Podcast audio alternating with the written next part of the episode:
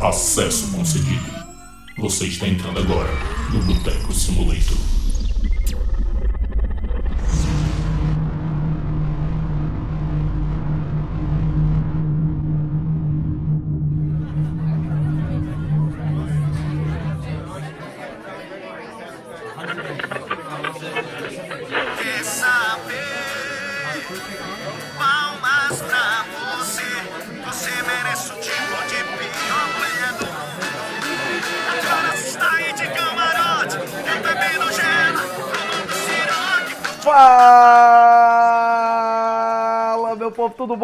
Quem fala é o Pedro Nuto, diretamente do Boteco Simulator. Estou aqui ao lado dos meus amigos gamers e da cama. ah, e Da cama? Caralho. O que, Nuto?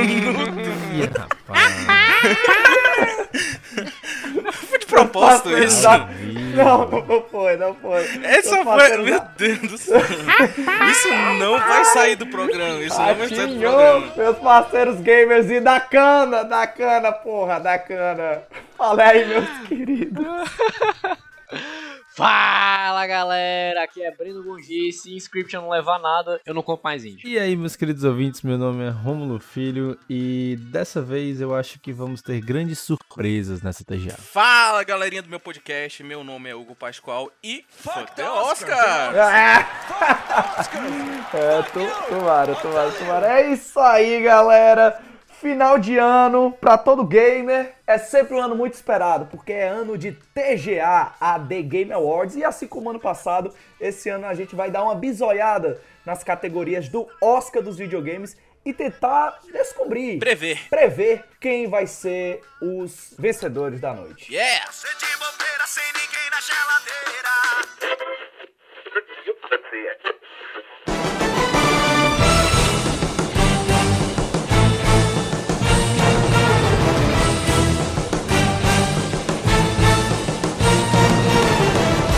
Galera, é o seguinte, TGA 2021 acontecendo. Antes da gente começar, eu queria falar, mostrar uma parada, que é o seguinte, uma vergonha alheia imensa que o nosso querido Hugo Pascoal Que? passou no episódio do ano passado. Se liga. Fala, meus botecos, minhas botecas. Quem fala aqui é Hugo Pascoal e o jogo do ano foi adiado pro próximo ano, praticamente, que a gente sabe. Meu Deus do céu. É, então. é, honestamente, não, não é sobre esse programa. Mas vocês acham que algum dia vai ter redenção, que nem teve No Man's Sky? Cara, eu acho que No não. Man's Sky teve redenção porque é um jogo contínuo, um jogo que continua tendo a expansão, um jogo online, de tipo, É, criação de é um universo. single Cyberpunk player. é um... Pois é. A ideia do Cyberpunk não é ele ter mais conteúdo vindo no futuro, não. Não, é pra ele ter DLCs, mas é um jogo single player, entendeu? É um jogo que é feito para as pessoas jogarem e pararem de jogar e acabou, entendeu? Uhum. Tipo assim, beleza, Ok. tem gente que joga 300 horas de RPG de mundo aberto. Sim, mas meio que é isso, né? Ok, justo, tá aí. Eu acho que ele não vai ter redenção, não. Eu acho que, infelizmente. E eu tô jogando ele recentemente, assim, e ele continua cagado. É muito triste. Cara, eu acho que assim, a única redenção que ele teria seria se a, a CD Projekt eles lançassem um outro jogo que fosse muito bom, mas que assim, ele já começaria com a gigantesca descrença, não importa qual seja. Ele não poderia ser, tipo, um jogo ok que ficou bom porque o outro é ruim, sabe? Ele teria que ser realmente um jogo muito bom, que surpreenderia a galera, a galera falar, não, agora realmente a CD Projekt voltou. É, tal, a, sei o que a era galera perdeu completamente a fé na CD. Honestamente, eu perdi também. Meio que vocês estão falando de outro jogo, né? Não, não de Cyberpunk. A gente já É, tá falando sobre a, a redenção, redenção, por dela. outro É, jogo. tá falando da redenção da empresa, não do jogo em si. É, Cyberpunk mesmo tá morto. Acabou-se, não tem mais o que fazer. Eles vão ajeitar o que dá, mas tipo, não dá pra criar outro jogo. Muito triste. Mas enfim, tirando aí Com essa- esse clima legal, né? No programa. Tirando essa vergonha alheia aí que o Igor, o Igor, que o Hugo passou. Derrame é o nome. Foi mal. Trocou Anos de amizade. Foi mal, foi mal, foi mal, foi mal. Eu confundi com o Igor do Flow. Eita, frascando. Caralho! Esticou, hein? Porra! Mas enfim, Breno Gondim, explique para os nossos ouvintes o que, que é a TGA e como é que vai funcionar a nossa brincadeira desse ano. Cara, como você explicou lindamente, o The Game Awards é como se ele fosse o Oscar dos videogames. É a, é a- é a premiação mais esperada do ano, por mais que aconteçam outros. Ela é tocada pelo Jeff Kigley, que é um cara muito limpeza, ele é muito reconhecido assim, na, na indústria dos videogames, Lourinho. até por seres ilustres. Amigo do Kojima. Ele é amigo do Kojima. Ele é literalmente, eles resenham juntos. Pois é, e o Phil Spencer, que é o cara mais limpeza da indústria dos videogames. Imagina esse churrasco na mansão bilionária dele no final de semana. Putz, deve ser louco. E como é que vai funcionar aqui o negócio? A gente vai apresentar as categorias e seria como se fosse realmente a apresentação, só que a gente vai dar os nossos palpites. E só pra registrar, né, eu acho importante lembrar, a gente não vai falar de todas as categorias que vão participar do anúncio, né, do, do evento, até porque nem no dia do evento eles premiam todas as categorias. Tem um monte de coisa que sai antes, tem coisa que sai no intervalo e a gente fica sabendo só mesmo. Tem categoria que é só uma nota de rodapé, parecendo, Caraca, cara. é mesmo, velho. Isso é muito broxante, mano. é muito Então, assim, a broxante. gente vai falar aqui as categorias principais pra poder também a gente ter um programa num tempo que seja, né, minimamente viável. Yes! Deve ser muito triste você ser o cara que trabalhou não sei quantos dias, horas, meses, Não é jogo, anos, e ele aparecer com uma nota de rodapé. É, pois é. Mas ganhou? Ganhou. Ou não, né? Depende. Além da TGA anunciar os vencedores, tem uma penca de anúncios e principalmente penca de trailers na TGA. O problema é que, assim como toda TGA, a maioria dos trailers provavelmente deve ser só trailer buceta, como todos os anos. Mas, enfim, Cara, isso é gratuito, velho. mas sempre é bem divertido e tudo. A gente vai assistir junto pela quarto ano consecutivo. Olha aí, tradição. Tradição do manual. Mas, enfim, vamos pras categorias.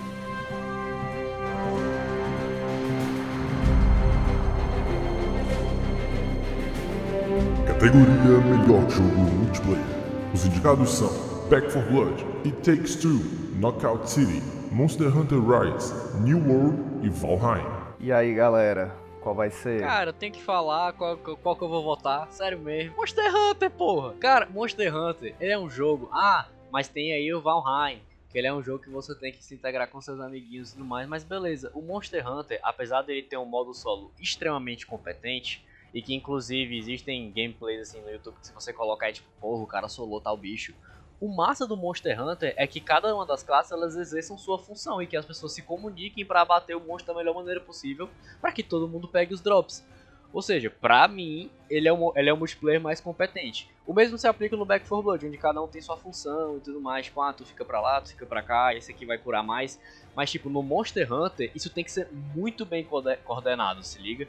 E, tipo, é essencial para que o jogo funcione no seu ápice. Eu acho que a, a experiência do Monster Hunter, ela é melhor quando você joga com seus Mas só tem um jogo nessa lista em que você só consegue avançar se você jogar multiplayer. E esse jogo se chama It Takes Two, que pra mim é a aposta do melhor jogo multiplayer. Porque veja bem, multiplayer não precisa ser online, não precisa ser 50 pessoas. Não, cara. Multiplayer ali, aquele multiplayer raiz, você e ali um, um amigo, você e um irmão, você e um namorado, um namorado, um tio, um avô, um sobrinho, sentado no sofá, cada um com controle, jogando um jogo em que ou vocês cooperam, ou vocês não saem do canto, ou o jogo não avança, você nunca vai terminar. Isso é um jogo multiplayer de verdade. Isso é, é tipo assim, é o ápice do jogo multiplayer. E It Takes Two faz isso numa forma maravilhosa. É, é assim, eu tô apaixonado por esse jogo, apaixonado mesmo. Olha, e fala sobre É um amor. jogo que fala sobre amor, é um jogo que fala sobre você se reencontrar com uma pessoa que você ama. É um jogo incrível. Então, pra mim, melhor jogo multiplayer do ano, não tem como não ser Takes Two. Não existe categoria co-op, não, né? Não, não mais. Eu tô com o Rômulo, porque pra mim o legal do It Takes Two é porque ele usa o multiplayer. Tipo, o multiplayer tá muito entrelaçado com a narrativa. Porque o jogo é obrigatoriamente você tem que jogar com outra pessoa, você tem que aprender a lidar com essa outra pessoa na vida real. E o jogo é sobre isso. São duas pessoas, assim, um casal que tava à beira de um divórcio e eles, através da aventura do It Takes Two, eles têm que reencontrar o amor que eles tiveram um dia e aprender a trabalhar junto. Grande aventura metafórica. Tudo isso combina muito. É casadinho, gameplay e narrativa. E além disso, cara, é um jogo que fala sobre relacionamento, pô. E são poucos jogos assim que falam sobre isso, criam toda uma aventura de plataforma cooperativa pra falar de um tema tão simples e tão complexo ao mesmo tempo, que é o relacionamento entre dois indivíduos. Pra quem não sabe como é que funciona, como é que é a história do Takes Two, né? Só o início, assim. Tem uma meninazinha, certo? Que os pais dela estão, como o Nuto falou, à beira de um divórcio, né? Estão se separando. E aí ela tem dois bonequinhos, que é um boneco de um homem e um boneco de uma mulher. E ela tá um dia chorando com esses bonequinhos dela, porque os pais dela estão se separando. E aí ela meio que deseja que os pais delas fiquem juntos. E eles são transportados, transformados pra esses bonequinhos delas. E aí esses bonequinhos, eles têm que, tipo, viver uma aventura lá dentro da casa dela, uma aventura nesse mundo meio imaginário. ah, só que é representativo com as coisas da casa dela. Então tem, tipo assim, tem aspirador de pó como vilão e coisas do tipo, assim. Sim. E aí eles têm que realmente se reencontrar, né? E, e meio que se reconciliar e trabalhar em equipe pra poder vencer os desafios. É, um, é uma maravilha. E jogo. tipo assim, cada fase é uma alegoria de algo que tem em relacionamento, né? Então, bicho, é realmente assim, muito foda. E eu acho muito legal, porque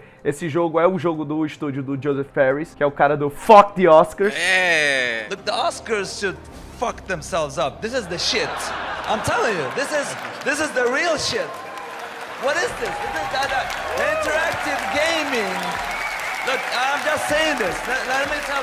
Uh, sorry, I'm taking. Uh, let me just give me a minute. Uh, I want to take your time. Look. Okay, can you swear here? Can you, can swear? swear Okay. the. Fuck the Oscars, you know? Fuck the Oscars! Fuck you! E é muito legal que ele faz esses jogos que, assim, tentam resgatar essa questão do split screen, que é algo que tinha muito no PS2, tinha no PS3 também. É, na verdade, eu acho que só ficou extinto mesmo na geração PS4, o Xbox One e tudo. Então é legal que eles querem resgatar esse sentimento de você estar jogando com uma pessoa ao seu lado e não, tipo, em outro espaço, em outra cidade, enfim. Eu voto em Texture também. Honestamente, se eu fosse dizer minha aposta, eu colocaria no Valheim, porque eu acho que foi um jogo ainda que foi um boom, e não é todo dia que a gente fez isso não. Só queria falar que a gente teve o Back 4 Blood, que é até divertido, mas, velho, eu, eu não botaria porque, assim, é Left 4 Dead. Pois é, É, exatamente. podia ser um sucessor espiritual e acrescentar coisa nova. E a única coisa, entre aspas, inovadora, entre muitas aspas, foi o sistema de cartas deles. É, pra, tipo, botar as melhorias dos Que personagens. de mas fato é bem resto, mano, bacana, mas não sustenta. Não, eu vou dizer o seguinte, certo? Eu, como uma pessoa que não fui da época do Left 4 Dead, no sentido de eu não tinha PC na época, não joguei, joguei pouquíssimas vezes Left 4 Dead, eu achei que Back 4 Blood é um jogo muito legal, muito divertido. Ele traz de volta, né, isso do, do Left 4 Dead que a galera sempre comentou de você, tipo, trabalhar em equipe, se divertir, aquele meio que desespero de tanto bicho que tu tem que matar e correndo atrás de ti e tal. Então, assim, eu, eu achei um jogo bem legal, tá? Eu não sei se, se talvez tenha algum problema de expectativa, de que as pessoas achavam que ia ser uma coisa, meu Deus, uma grande evolução do gênero, do estilo, do, enfim, do, do- dessa pegada de Left 4 Dead, mas A fórmula, né? é, mas pelo menos pra mim, e eu acho que talvez isso seja algo que funcionou pra eles, é que foi um jogo que, tipo assim, vamos trazer aqui essa galera que não jogou Left 4 Dead, que não teve essa experiência, e que quer jogar esse estilo de jogo, e ao mesmo tempo vamos, vamos atualizar também os conceitos, vamos trazer um pessoal que jogou Left 4 Dead, que gostou, pra voltar a jogar com um jogo novo, com uma pegada nova, uma mecânica mais atualizada, mais bem Até feita. e porque, convenhamos, né? Deu uma envelhecida legal já Left 4 Dead. Sim. Mas continua bom, mano. Continua massa. Não, continua bom, continua jogável, é um excelente jogo, mas deu uma De envelhecida. acordo com o Tech Simulator, o vencedor do melhor multiplayer será It Takes Two. What are you doing? You're not feeling it? No. Okay. Entitled to your opinion. Com dois votos. Com dois votos. Então vamos para a próxima categoria.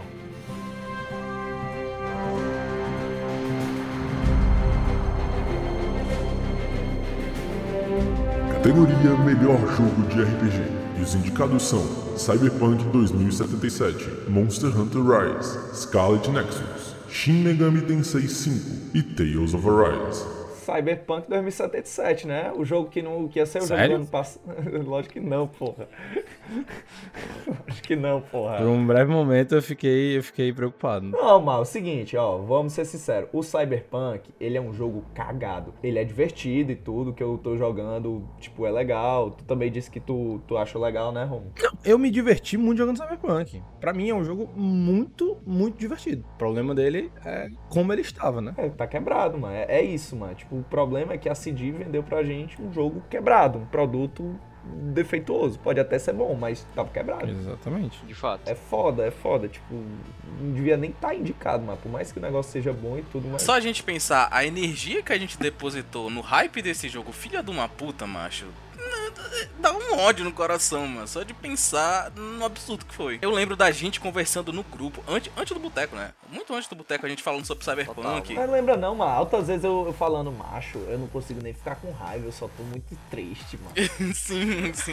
Você basicamente foi arrebatado, tá ligado? De, tipo, pela notícia. Mas assim, vocês sabem que parte da. parte Óbvio, né? Não, não tô dizendo que o jogo é- merecia ser melhor avaliado nem nada do tipo. Não. É, o, jogo, o jogo saiu cagado pra caramba e tal. Mas talvez ele tenha sido ainda pior por conta do hype absurdo, né? Ah, com Com certeza. Se a certeza. galera tivesse um pouco mais, tipo, ah, vamos ver aí e tal. Mas então, eles chamaram Ken Reeves, eles também estavam pedindo, né? E a CD Projekt, ela construiu muito o hype do jogo. Você não vê os jogos da Rockstar cultivando muito esse hype da galera lançando trailer, É, é lançando... tra- era trailer e. Ah, o jogo tá gold, hein? Tá bonzão É. já pra jogar. Não, e tinha um monte de outras coisas também. A Rockstar só lança o jogo. Ela lança uns trailers porque tem que lançar, mas são pouquíssimos. E ela lança o jogo. A galera cria um hype porque, enfim, é a Rockstar. Você via a CD Projekt Red alimentando esse hype da galera. Então tem Ken Reeves, olha essa tecnologia de, de sincronia labial. Tipo assim, a galera fazendo trailer pra tecnologia de sincronia labial, mano. Tu tá entendendo, mano?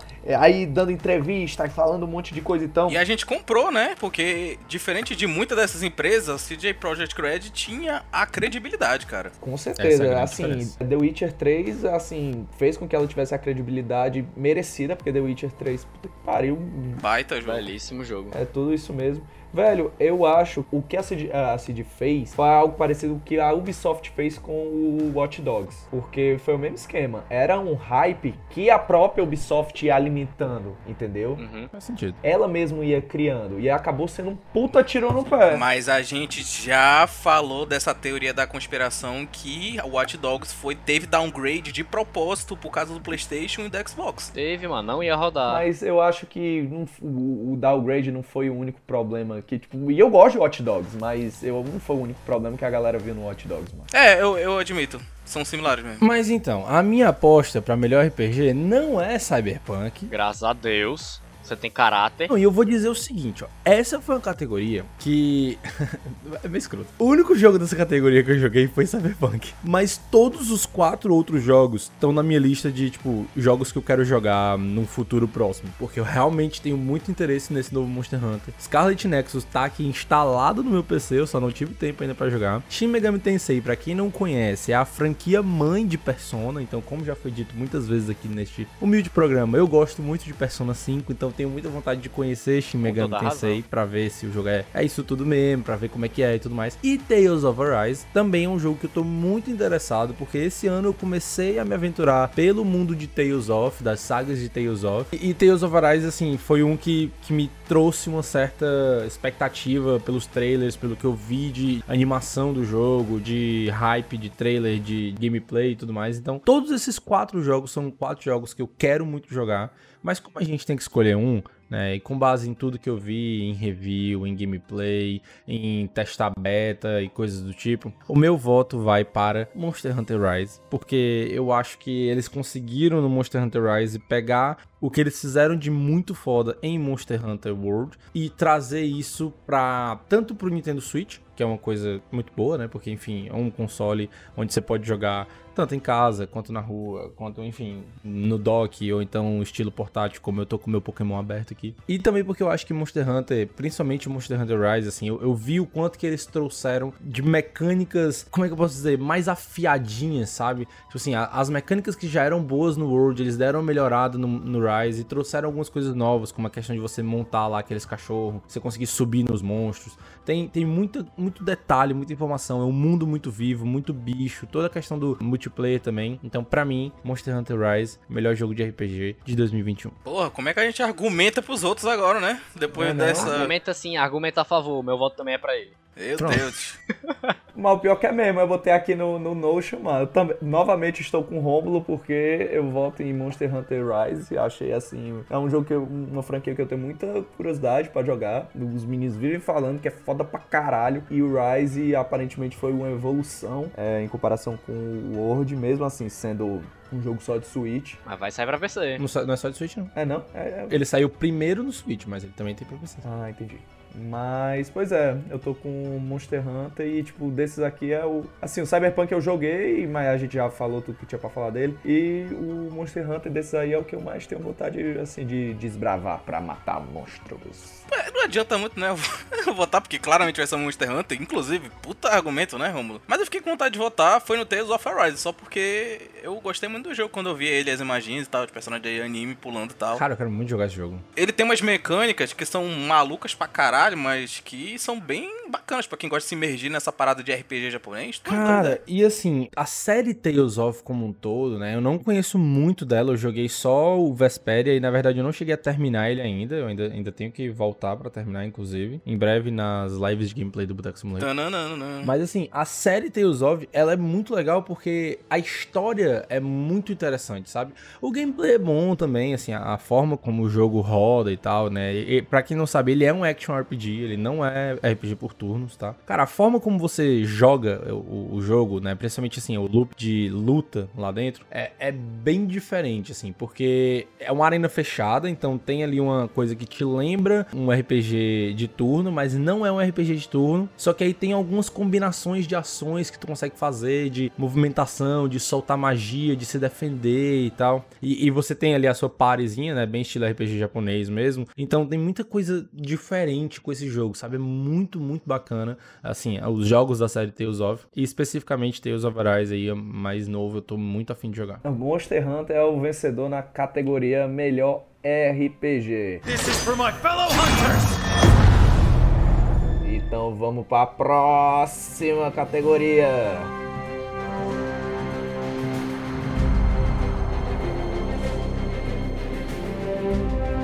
Categoria Melhor Direção de Arte e os indicados são Deathloop, Kenan, Bridge of the Spirits, Psychonauts 2, Ratchet Clank Rift Apart e The Artful Escape. Pois é, essa é a categoria aí do Breno e do Hugo. Então vamos lá.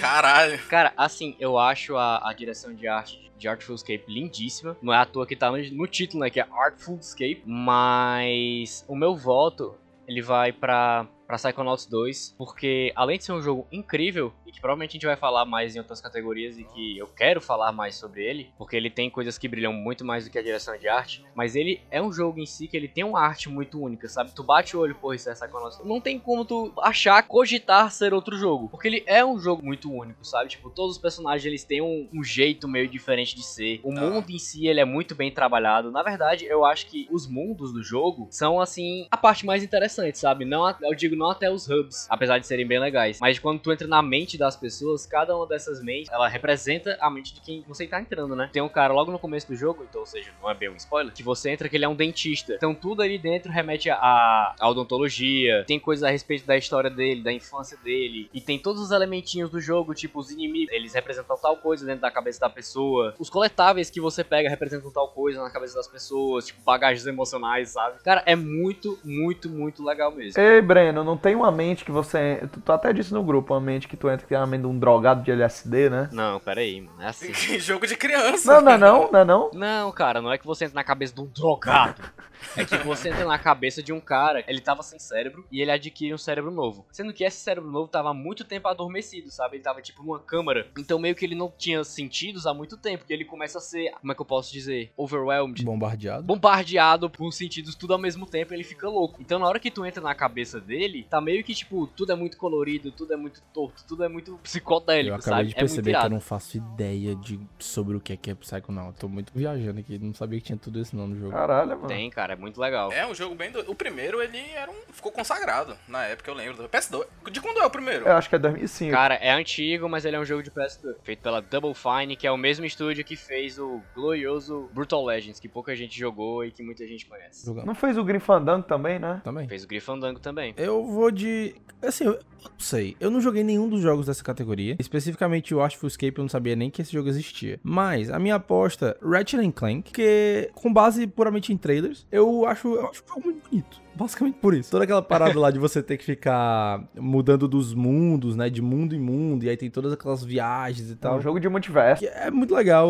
eu, gostei muito de ter visto aquilo ali. E então minha aposta vai em Ratchet Clank. Mas assim, nada contra os, os outros. Eu acho todos eles muito bonitos também, assim, os que eu conheço. Nada contra os outros. É, tu só odeia todos. Não, assim, Eu vou, odeio todo jogo que não ganhar. até, vou até dar um destaque aqui pra Deathloop e Kena, porque são dois jogos que eu fiquei com vontade de jogar pela estética e não pelo gameplay. Mas enfim, a minha aposta é Ratchet Clank. A, a direção de arte de Deathloop, ela é muito irada, mas eu acho que ela só não é melhor porque ela já tá muito bem consolidada no estilo da produtora, sabe? Como já rolou com Dishonored e tal, que é diferente, obviamente, mas ainda é muito, você consegue lembrar muito daquilo, sabe? É o Dishonored Tu colorido. bateu o olho no Deathloop, tu, caralho, é Dishonored.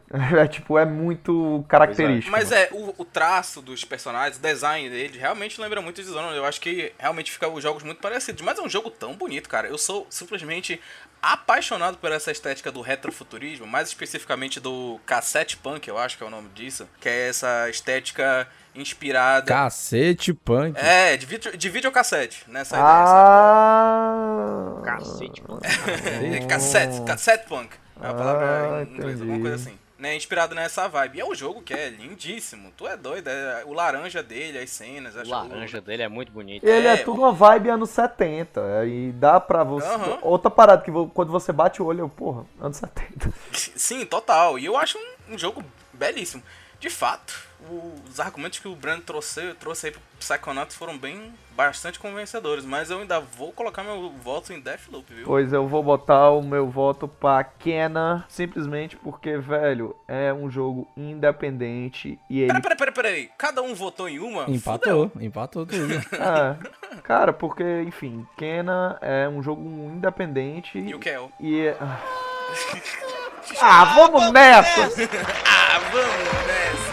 Mas ele, cara, ele parece muito e todo mundo que falava desse jogo falava a mesma coisa que parece uma animação de cinema. Tipo, pra mim parece uma animação da DreamWorks e tudo e, e isso não é o acaso, porque a desenvolvedora do, do game trabalhou antigamente com animações, ela fez até uma animação do Zelda, que é muito bem feito, é muito foda, Sim, então é as- massa animação. não é à toa que o jogo é realmente muito bonito, muito estilizado, parece uma animação da DreamWorks. Então eu acho isso realmente foda demais, o videogame parecer um filme esteticamente falando. Então, e além do mais que é um jogo independente, então vou meter meu voto pra Kena Bridge of Spirits.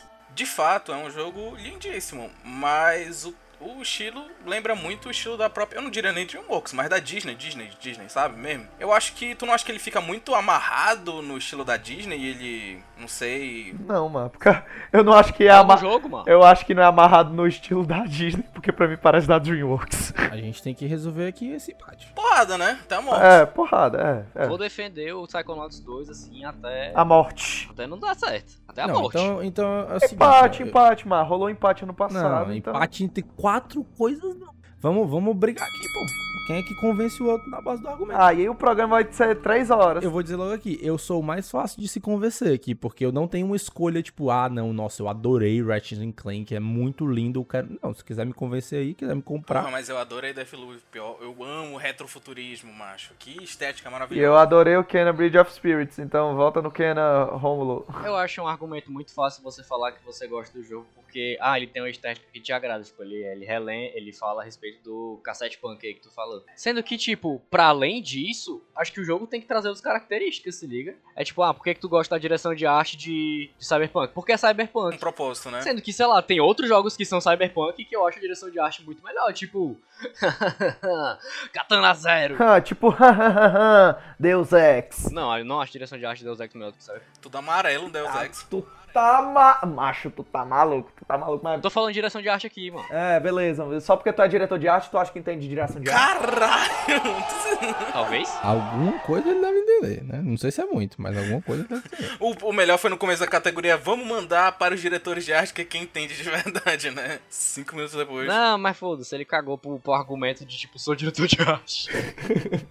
É porque a gente tá no modo batalha, então a gente tá se matando por palavras. Então eu vou mudar meu voto. Vou até alterar aqui do meu Notion. Psychonauts 2. Muito bem. Tá aí. 2x1 a 1 viu? Argumentos do Breno me convenceram. Achei, achei É, bons tanto argumentos. amor que ele falou. Então, Psychonauts 2 é, vai será o vencedor de melhor direção de arte pro Boteco Simulator. Incredible!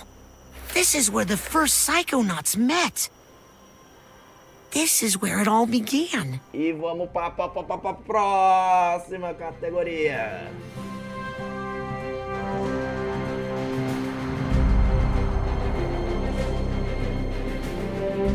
Categoria Melhor Jogo Contínuo e os indicados são Apex Legends, Fortnite, Call of Duty Warzone, Genshin Impact, Final Fantasy XIV Online. Cara, claramente é Final Fantasy. mano. Obrigado. Eu também acho que é Final Fantasy disparadíssimo. Não tem discussão. É o melhor MMO atual, mano. Mas é o melhor MMO atual e a baita da expansão que os caras lançaram esse ano, mano, ou estão lançando agora. Enfim, é, tem uma expansão rolando nes- nesses momentos que é, macho, é assim, é tanto conteúdo que tem nesse jogo e os caras não param de melhorar o jogo e trazer mais conteúdo e mais conteúdo. É um jogo maravilhoso. Eu tô, assim, eu joguei ele durante algum tempo. Quero até voltar a jogar. O negócio é que eu não tenho amigos pra jogar comigo. Mas é um jogo muito, muito, muito divertido. Então, meu voto é em Final Fantasy XIV. Quer jogar, cara? Eu me pilho em jogar no, no começo. Porque, gente, se vocês não sabem, o Final Fantasy XIV ele é liberado gratuitamente até você chegar no level 60, Isso. se não me engano. E isso não é promoção, viu? Quem dera ser patrocinado. Até chegar no level 60 é muita coisa, tá? Você aproveita muito o jogo. Muita coisa do jogo mesmo. Mas depois você tem que pagar mensalmente? Aí depois é a uma mensalidade. Depois é a mensalidade. Ai, tomar no macho, eu não consigo. Vai se fuder. Pagar mensalmente não faz sentido pra mim. Pra ti que não joga MMO, Exatamente. mano. Então não joga, fato. porra. No mundo dos MMOs é muito comum isso. Eu só sei que eu voto no Fortnite, porque por mais que eu não seja. Tem o Naruto agora, por causa disso. Caralho, bingo, todo episódio o Hugo tem que falar sobre Naruto e, eu tenho, e provavelmente eu vou falar sobre Resident Evil. Cara, não, eu vou votar no Fortnite porque por mais que seja um jogo que não seja a minha praia, é jogo de jovem, eu sou velho, então... Tu tem 23 anos. Mas ele tem a alma de um senhor de 70. Porque, mano, quando eu vejo as crianças jogando Fortnite, eu, macho, isso não é pra mim. Eu não consigo. Eu não consigo. Eu não consigo nem matar a gente, quanto mais matar enquanto constrói. Foda, Tu já né? percebeu que tu é muito fechado a experiências novas de videogame? Não, mano. Concordo. Não, mano, que eu quero jogar o Elden Ring. Isso não é uma experiência nova, já tem não sei quantos Dark Souls aí, não sei quantos Blood, Bloodborne Souls Samurai. Mas eu nunca joguei nenhuma. Aí eu quero jogar o Elden Ring. Que seria uma experiência nova, né não? Pô, você vê seu meu argumento. Tá, mas a minha, a minha pergunta, a minha pergunta é: o teu voto é Fortnite porque crianças jogam? Eu não entendi. Não, macho, eu só queria falar, é porque o Breno interrompeu o negócio. Mas é, apesar de ser um jogo que não é minha praia, é um jogo que eu respeito muito, justamente por sempre estar trazendo cada vez mais conteúdos e a Epic sempre tá alimentando ainda mais o Fortnite, ele sempre tá relevante e tudo. O jogo já vai por o que é de 2017 e o o jogo continua assim no topo. Então é um jogo que eu respeito pra caralho, principalmente esse negócio da, do conteúdo que sempre é adicionado. Beleza, tem crunch O no que eu acho meio. muito legal são as parcerias que eles fazem. Pois é. Pois é, isso é muito massa. Fortnite é uma máquina de parceria. Os eventos que tem lá do, do- dos shows dentro do Fortnite, tipo, foi o jogo que trouxe uma parada que ninguém nunca viu, mano. Que é o- os shows é, dentro do jogo. Pois é. É um jogo que não é minha praia, mas eu respeito pra caralho. E realmente, assim, como a parada é jogo ongoing, vulgo jogo como serviço, eu ainda voto no Fortnite, que além de tudo, é de grátis. Eu posso dizer por que que eu não vou votar em Apex Legends, porque eu já falei aqui várias vezes no programa que eu sou um, gran- um grande jogador de Apex Legends, sou apaixonado pela essa Entusiasta. maravilhosa.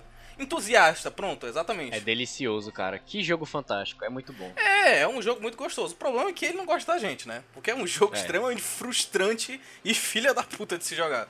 De fato, essas últimas duas temporadas, até três mesmo, eu diria que eu tô jogando bem menos.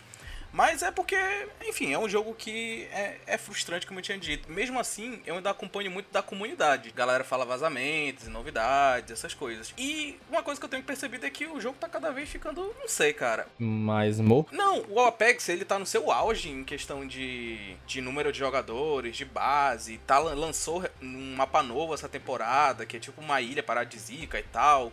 Bem bacana, bem bacana mesmo, mas não sei, ele tá cada vez ficando menos atraente. Principalmente eu acho pra galera que já tá jogando há muito tempo. Dá pra perceber também que muitas vezes eles não estão ouvindo o feedback da comunidade, sabe? Isso é uma coisa muito frustrante pra um jogo que precisa estar sempre em desenvolvimento, né? Pra ter uma ideia, nessa temporada que virou, só teve ajuste em um personagem quando virou a temporada. Nossa. É, pois é, só teve tipo o rework médio da Watson. E não lançou mais, tipo, nenhuma nova atualização, sabe? Tirando a nova personagem, novo mapa e tal, essas coisas. Claramente eles escolheram não trabalhar nos personagens, né, na saúde do game pra poder focar no novo mapa, nas novas coisas que eles tinham que trazer. Mas eu acho isso uma coisa muito negativa, sabe? Eu concordo com o Nuto e eu acho que eu vou votar no Fortnite porque, cara, Naruto. não, não só por causa do Naruto, mas Fortnite tá se tornando um, praticamente um metaverso do universo dos jogos, um multiverso. Por exemplo, Arkane lançou as coisas de LoL e tal, e a gente vê personagens de uma franquia como League of Legends passando por uma franquia como Fortnite, isso é muito doido. É tipo videogame em outro nível, sabe? Loucura, né, mano? É, muita loucura. A gente nunca pensou que ia ter isso rolando. Então, por isso que eu tenho que votar em Fortnite. Porque ele, está, ele tá fazendo essas coisas e essas coisas são incríveis, honestamente, pro nosso futuro como gamers. Então agora a gente tem um empate em que não vai ser fácil de, de se des, des- tipo, desempatar. Porque eu não mudo minha opinião. Final Fantasy pra mim Eu é o melhor. Battle Royale game. Então vamos entrar na porrada de novo. Qual que eu acho o negócio? O Fortnite, ele é um puta do jogo. Eu não vou cagar aqui em cima do jogo que eu joguei não sei quantas horas. Mas assim, o negócio do, do Final Fantasy XIV é porque, pra além dele ter muito conteúdo sendo lançado frequentemente, eles escutam muito a comunidade deles, sabe? Então, assim, além dele ser um belo do ongoing game, eu também acredito que ele tenha um suporte grande à sua comunidade, que é aquilo que faz o jogo rodar, se liga? É, isso é importante pra caralho. Então, tipo, se tu não alimenta a tua, a tua comunidade, o que, que vai me fazer continuar jogando, sabe? E não só isso, vou dizer um negócio aqui que eu acho que talvez não tenha sido colocado na mesa. Final Fantasy XIV foi lançado em 2010. Tem 11 anos e o jogo ainda está sendo indicado a melhor jogo contínuo do ano, entendeu? Então, assim, Como era o sonho da- do Destiny. é. Porque o Destiny queria ser um jogo que durasse 10 anos. Se esse jogo não é um jogo contínuo bom, eu não sei o que é um jogo contínuo, porque o jogo tá com 11 anos, indo pro seu 12º ano e ainda tá sendo indicado. Cara, realmente é muito... Então a gente tem que esperar até 2027 pra ver se o Fortnite vai estar relevante. Será? Vai ter Fortnite 3, a revolta. Tem que ter dois em algum lugar ainda. Não, então, já contando com dois. Já existe, é 2023. Se bem que 2023 daqui é Daqui um, a um ano praticamente, Um ano né? e um mês. A minha, a minha percepção de tempo da pandemia ficou zoada. Eu só sei o seguinte, negado, empate, empate. Eu acho que ninguém aqui Tá vai bom. Me dar o seu voto. Eu aceito empate. Não, eu, vo- eu mudo meu voto pra Final Fantasy. Você não. Oh, Boa, valeu. ao vivo! Ao vivaço. Linda, linda, linda, linda. Então, beleza. O melhor jogo como serviço pro Boteco Simulator é Final Fantasy XIV. The final days were upon us. The fabric of the star had begun to fray, its land rent by tooth and claw. Pra quem não sabe, né, Final Fantasy XIV foi lançado em 2010 e o jogo era uma completa bosta, uma bomba. Aí a Square Enix escutou que tava todo mundo dizendo que era uma merda e eles meio que, como é, desativaram os servidores e relançaram o jogo, só que mais melhorado aí virou esse jogo foda aí Que o- é, né? Que é. Que é o certo. É um jogo que literalmente foi uma fênix, renasceu das cinzas. Literalmente, né? Literalmente ele foi uma fênix. O jogo literalmente era um pássaro que pegou fogo e voltou das cinzas. É o Literalmente. bicho engraçado, comeu palhacitos, foi. Caralho. Falou errado. E vamos pra, pra, pra, pra, pra próxima categoria.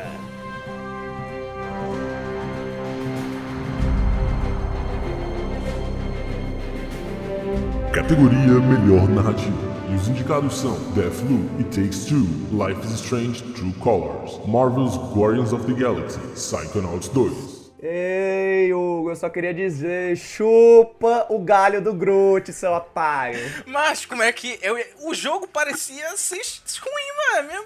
Fazer o quê, mano? Quando eu olhei. Macho, toda vida que eu vejo assim, alguma coisa assim, que o jogo dos Guardiões tá ganhando, tá sendo indicado, todo mundo tá dizendo que é foda. Lá no Metacritic, porra, tá alto pra caralho. Meu filho, péssimo dia pra ser o Hugo. Péssimo dia. Péssimo ia pra ser o Mas, cara, eu não me arrependo, porque claramente tava jank pra caralho, tava zoado as animações daquele trailer que Hugo, lançaram. tu disse que parecia um jogo de celular, mano. Tu é muito filha da puta. Parecia, É muito filha da puta, mano. mesmo. E por conta disso, por conta que eu adoro ver o Hugo quebrar a cara, eu vou votar no Guardiões da Galáxia. Além disso, velho, o que eu vi do jogo é realmente muito foda. Se você é muito fã dos filmes Guardiões, assim, você vai adorar o jogo. É um jogo que ninguém para de falar. Sempre tá tendo um desenvolvimento personagem à torta e à direita.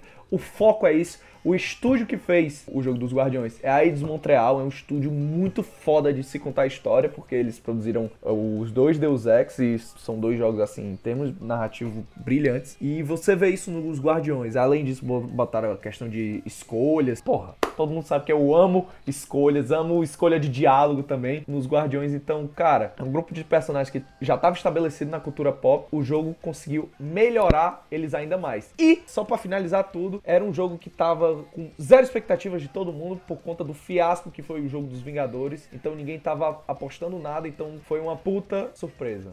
E a história é foda. Chupa Hugo. Eu tô com Então, enfim, Guardiões, jogo Hugo. Guardiões da Galáxia não joguei, mas quero jogar. Acho que, assim, realmente foi uma surpresa. Eu não tinha uma, uma descrença tão grande quanto o Hugo tinha. Eu tinha. Eu também não apostava nele. Eu achava que ia ser um jogo nota, nota 6, nota 7, talvez. E me parece um, um belíssimo nota 9. Então, assim, que acho que merece, né? Todo mundo comenta como a história do Guardiões é bem contada, como a história é, é talvez o grande destaque do jogo, né? A interação entre os personagens. Então, Guardiões da Galáxia é, é meu voto. Certíssimo. Eu tô pensando aqui se eu voto em Deathloop, porque é um jogo que tem que ser bem inteligente nessa questão. Só que eu não sei se é narrativa ou é gameplay, porque no Deathloop você tá sempre morrendo, né? E sempre resetando pro seu ponto inicial do dia, que tem toda essa questão do jogo e tal. A história precisa se manter interessante e não repetitiva, né? Porque você tá vivendo as mesmas coisas sempre. E isso, com certeza, a gente tem que tirar o chapéu pra eles, porque eles se garantiram demais. Vocês acham que isso entra como uma mecânica ou uma coisa de narrativa mesmo da história? Cara, isso entra com uma coisa de narrativa, porque eu acho que ela já vem sendo muito bem explorada nos indies que trazem os roguelikes assim. É, caralho, Deathloop é roguelike? É, mano. Não, na verdade eu vi a claramente. galera dizendo que era Rogue Light. Isso é uma categoria mesmo. Mas ele é um roguelite. Tipo assim, o roguelike mesmo, o roguelike mesmo que lançou esse ano foi o Return. O Return falam que é um roguelike. Eu só não dou essa, essa categoria pro Deathloop. Deathloop exatamente por conta disso, porque eu já vi essa maneira de ser contada uma história em outros lugares, e tipo, muitos outros lugares, sabe? Uhum. Então, assim, pra mim não é um negócio que já me impacta tanto, porque Dead Cells desse jeito, o Skull, que é um jogo que eu, que eu joguei recentemente, inclusive. Hades. Hades é. Pronto, tu trouxe o exemplo perfeito. pronto, Hades. Hades é o melhor jogo feito desse, desse estilo. É um roguelike, light. É um jogo rogue. Ele traz uma história contada à medida que tu avança no jogo. E, tipo, zera o jogo e continua zerando. E coisas da história ainda vão se revelando pra ti, sabe? Então, por isso, o Deathloop não tem o meu voto. Então, o meu voto vai realmente pro Guardiões da Galáxia.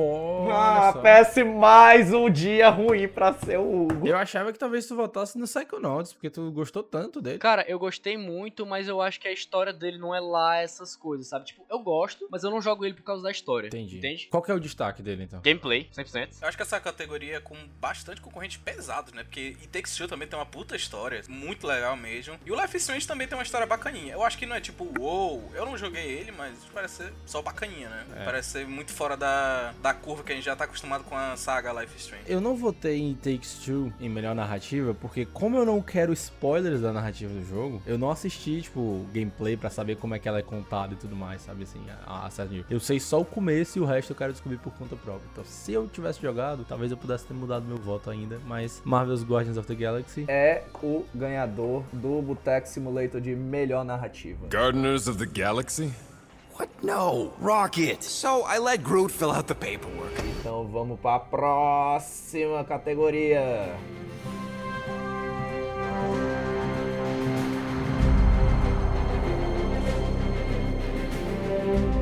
Categoria Melhor Jogo Mobile. E os indicados são Fantasia, Genshin Impact, League of Legends, Marvel Future Revolution, Pokémon Unite. Essa é fácil, né? É, essa... LOLzinho. Caralho, não. What the heck? Não, não, Pokémon Unite, cara. Caralho, claro que Não. não, velho. Genshin Não, mano. Não, Pokémon Não, Unite, gente, cara. não, não, não, não, não. Vamos lá, vamos lá. Genshin foi talvez um dos jogos mais falados do ano. Ainda é um jogo extremamente falado e tá na mídia e tá lá, tipo assim, Twitch, a galera jogando, a galera streamando. Mas Genshin foi febre de jogo mobile esse ano. Febre, febre, febre, Não febre. foi ano passado, não, mano. Não, foi esse ano. A minha percepção também pensou que era ano passado, que teve o boom de Genshin. É, pois é. Pra mim é com certeza LOLzinho, mano. Selo LOL. Mas por que, cara? Porque assim, o LoL, ele já é um jogo muito bem estabelecido no PC, né? E que ele tentou entrar no celular. Aí você vai me trazer o argumento. Ah, mas o Pokémon pra celular também é muito bom. Sim, ele é um jogo muito bom. Mas eu sinto que ele é um jogo incompleto. Tipo, o jogo tem, sei lá, 12 personagens. Ou seja, todas as partidas meio que elas rodam entre os mesmos personagens. Porque o jogo tem o seu meta. Então, tipo, tipo, sempre vai ter um Cinderace lá arruinando a vida de todo mundo. Acaba que o jogo fica meio igual em todas as partidas. Ah, mas é um MOBA e você tem os mesmos objetivos em todas as partidas. Sim, eu sei disso. Mas no LoL, por terem muito mais personagens e mecânicas mais bem elaboradas, acaba que as partidas não são as mesmas. Tem toda a questão de você, ah, vou pegar esse,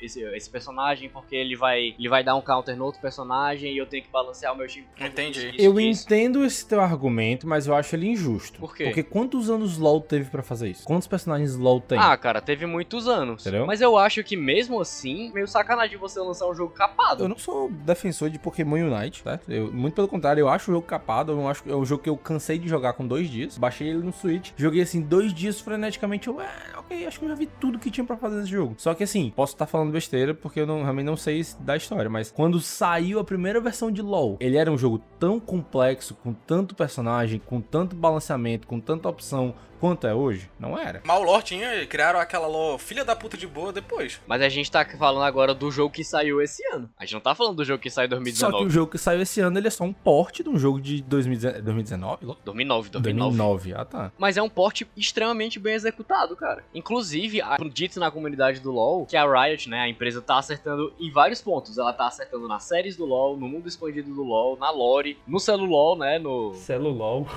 no do League of Legends Wild Rift. Celulol. Eu gosto de chamar de celulol. É, Mago, mas é um bom, eu achei um excelente nome. Mas ela não acerta no LoL, se liga.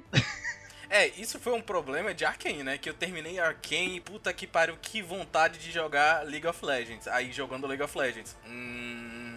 Puta que pariu, que vontade de parar de jogar of Exatamente. O que eu posso falar sobre isso é que eu acho uma comparação até um pouco injusta. Eu acho que o Pokémon Unite ele foi criado pra um tipo de jogador que é o cara que quer jogar um MOBA mais casual. O Pokémon Unite ele tem todo o mérito de ter conseguido simplificar um jogo que um modo de jogo que é o MOBA, que é um dos mais complexos, porque as partidas de 10 minutos, tirar os itens colocar ele pra fora do jogo, a questão de tipo a velocidade que os Pokémon se, se, se mexem no mapa, a questão do dano que eles dão, a questão da velocidade que eles evoluem, tudo isso é muito bem feito e muito bem pensado, honestamente, pra poder entregar uma experiência casual diferente do próprio League of Legends Mobile, inclusive que é uma experiência mais robusta, eu diria. Eu acho que até o mercado tranquilamente consegue acomodar os dois pra galera mais casual e pra galera mais hardcore, sabe? Uhum. É, você tem um ponto. Acho que mesmo dentro do, do mundo de MOBAs do celular, porque além do LoL tem o Mobile Legends, se eu não me engano, que é maior do que o LoL no celular. Tem todo um mercado que surgiu porque eles não estavam lá no celular. Pois é, exatamente. Inclusive foi uma discussão muito grande da galera que tava jogando Mobile Legends, porque eu tenho um amigo que ele era viciado, por era altos níveis na Ranked. Ele falava, cara, rola uma discussão aqui na comunidade porque eles não sabem se vai se manter depois que o LoL chegar, se liga. E assim, uma galera saiu, obviamente, mas o jogo continua lá, tem mais gente jogando, porque ele é muito forte na China. Oh, eu queria dizer uma coisa. Eu queria dizer duas coisas. Na verdade, eu queria dizer três coisas. Pô, fale quatro. Primeira coisa é, menção honrosa que eu acho importantíssimo fazer essa menção honrosa a Fantasian, que é um jogo divertidíssimo. Divertidíssimo, divertidíssimo. Ele é basicamente. Ele é RPG por turnos, né? É, exatamente. É um RPG, tipo. Não sei explicar, tá bom? Eu não sei explicar. Mas é, é um RPG por turnos que é, é muito bem comentado, assim, é muito bonito. Japonês e tal, aquela pegada, né? É do mesmo criador de Final Fantasy, tá? Importante trazer isso, né? São dos mesmos criadores de Final Fantasy lá do começo e tudo mais. Acho que ah, o problema dele é que ele é exclusivo Apple Arcade, então o acesso a ele é pouco. Então, por conta disso, eu não joguei, eu acho que a maioria das pessoas não jogou, então acho muito difícil esse jogo ir pra algum lugar com isso. A segunda coisa que eu queria dizer é, eu concordo aí com tudo que vocês estão dizendo aí, eu acho que realmente tem espaço pra Pokémon Unite, pra LoL, porque realmente são públicos diferentes. É, mesmo que Pokémon Unite fosse algo um pouco mais hardcore do que é, ainda assim tem espaço pra público diferente, porque o público de Pokémon é o público de Pokémon, entendeu? Se tem Pokémon no nome, muita gente já vai jogar só por ter Pokémon no nome, Uhum. tá ligado? Eu mesmo armaria, eu joguei incontáveis horas de Pokémon Unite. Eu comecei a jogar Pokémon Unite por causa disso, mas eu fui segurado pelo gameplay. Eu tô realmente curtindo e tal, fazer parte da comunidade. E sobre aquilo que o Breno falou sobre a questão dos personagens, eu acho que é mais um problema da economia do jogo que é muito complexa. Tem tipo cinco moedas, e aí nisso você às vezes você fica perdido, ou você demora muito pra pegar um personagem novo. Mas questão de lançamento de personagens, eu acho que eles estão ligados nisso, porque recentemente eles lançaram mais um personagem além daquele castorzinho lá, o Grident. Eles Aham. lançaram aquela coruja, planta, que é o Sei. inicial, tá ligado? O ligado. nome dele. Pois é, lançaram ela recentemente. Então eles estão lançando personagens novos, eles estão mantendo. Inclusive, virou a temporada recentemente. E assim, passo de batalha, não é uou, mas é, é, é bacaninha e tal. Eu acho que é um jogo que sim tem que crescer muito, ainda mais Eu voto nele. Eu não joguei nenhum. Unido NT. É. Bota no LoL, mano. Genshin, mano. Mas pelo que eu vi, assim, de impacto, através das minhas bolhas, eu vi a galera falando muito do Pokémon. O povo tava direto num grupo de amigos que eu tenho com o Breno. Era direto chamando pra jogar o Pokémon Unite. Então eu vou votar nele porque eu senti mais relevância por parte dele. Pois vamos fazer assim, eu volto no Genshin Impact, porque realmente é um jogo muito massa, mas ele traz a mecânica de gacha, eu acho um saco. Ah, das bolinhas, né? Tu tem que gastar dinheiro, mano, no jogo, basicamente. É. Tipo, ele exige que você gaste dinheiro pra poder jogar direito, que você consiga pegar personagens melhores, pra que você consiga pegar armas melhores. Isso é um saco, mas eu acho muito pai você pegar um jogo que você, tipo, mesmo que você pague, você ainda tá à mercê da sorte, sabe? Uhum. O Pokémon tem um pouco desse problema também, né? Galera tem gente que já até considera ele meio pay to win, porque você pode gastar dinheiro pra melhorar seus itens. Mas os itens eu acho que eles não são assim, meu Deus, na hora que Faz diferença grande. Faz ó. diferença, mas não é aquela diferença. O jogo ele te oferece é, meios de, de se trabalhar isso, se liga? De evoluir mais rápido. Sem pagar. Sem Então pagar. pronto, a gente tem um empate entre o Pokémon e o Genshin Impact. Isso. Tu trocou só pra empatar? Foi. Agora the me convença de que Pokémon deve ganhar. Macho, meu Deus do Tá céu. lá, mano. Fudeu. Não, não empatou, mano. Empatou, empatou. Pô, tá bom, né? Tá aí. Próxima categoria.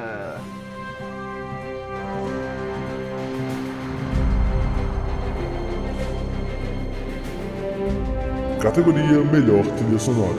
E os indicados são Cyberpunk 2077,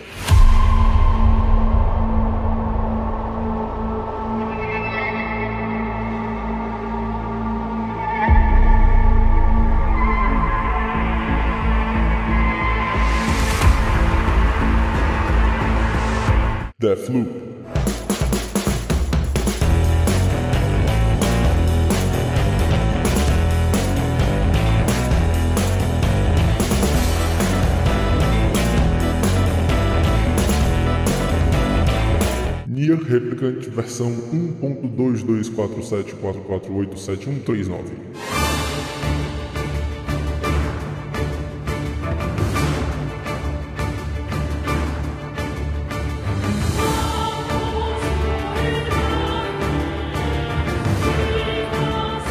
Marvel's Guardians of the Galaxy.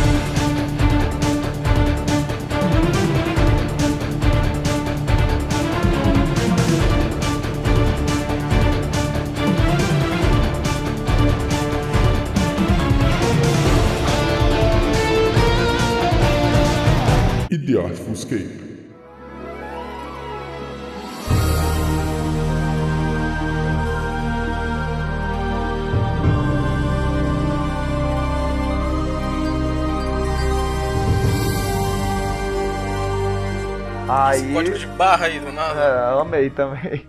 Mas, ó, seguinte. Uma das minhas categorias favoritas, né? Porque, enfim, trilha sonora, amo. E aí sim, esse prêmio Cyberpunk 2077 merece. Merece, porque a trilha do jogo é foda demais. Pegaram o mesmo compositor do The Witcher 3, que é o Marcin. Eu não sei falar sobre o nome dele, né? É, Pe- Polonês. Pe- Pe- ele. Pezibilovski. É, é, é bichado sobre o nome deles. Ou o, Mar, o Marcin. Marcin. Marcinho, ô, Foi Marcinho, o MC Marcinho. Marcinho, MC Marcinho. Pronto, pronto. Ele é o, o compositor também do Cyberpunk 2077. Ele teve a Marcinho, ajuda de outro- outros dois caras. E, velho, a trilha sonora do Cyberpunk é muito foda, é muito imersiva, é muito intimista na hora que você tá simplesmente, assim, deslumbrando Night City. Aí toca uma música que, que você se sente na cidade, entendeu? Eu não tô falando nem das músicas, porque eu achei isso muito legal. Eles criaram muitas músicas pro jogo, tipo músicas cantadas mesmo, pra, pra, pra, pra serem tocadas na rádio. Eu não gostei de quase nenhum. As únicas músicas, tipo, cantadas que eu achei massa foi as músicas da banda Samurai, que são as músicas, entre aspas, da história cantada pelo personagem Ken Reeves, o John Silverhand. Mas a trilha sonora instrumental de Cyberpunk 2077 é realmente muito foda, muito imersiva, tem a cara do jogo, tem a identidade do jogo e é uma das coisas que mais te faz se sentir no mundo de Night City. Então, assim, sem sombra de dúvidas, meu voto vai pra trilha sonora de Cyberpunk 2077. Ainda digo mais, foi a única coisa que saiu bem feita no começo desse jogo. meu, meu voto também vai pra Cyberpunk 2077. A trilha sonora é tudo isso aí que o Nuto falou e mais um pouquinho. É muito boa, mas é muito, muito boa mesmo, muito boa mesmo.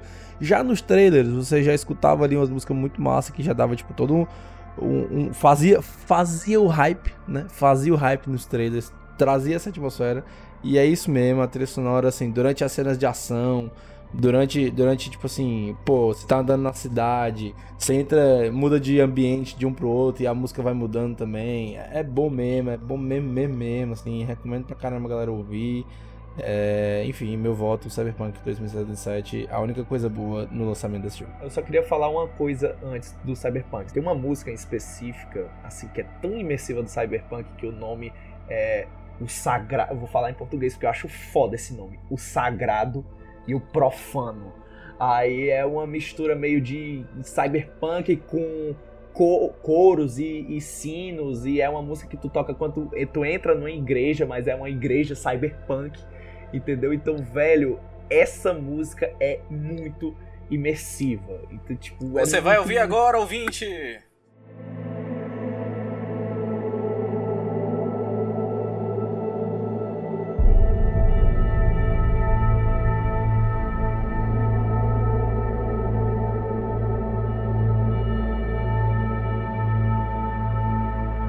Mas enfim, cara, enfim, Cyberpunk. Cara, vai me dói, bem. me dói muito. Porque eu queria muito votar em Nier. E todo mundo que escuta o nosso início do podcast sabe disso. Porque a trilha sonora de Nier é. É a trilha sonora de Nier. Ponto.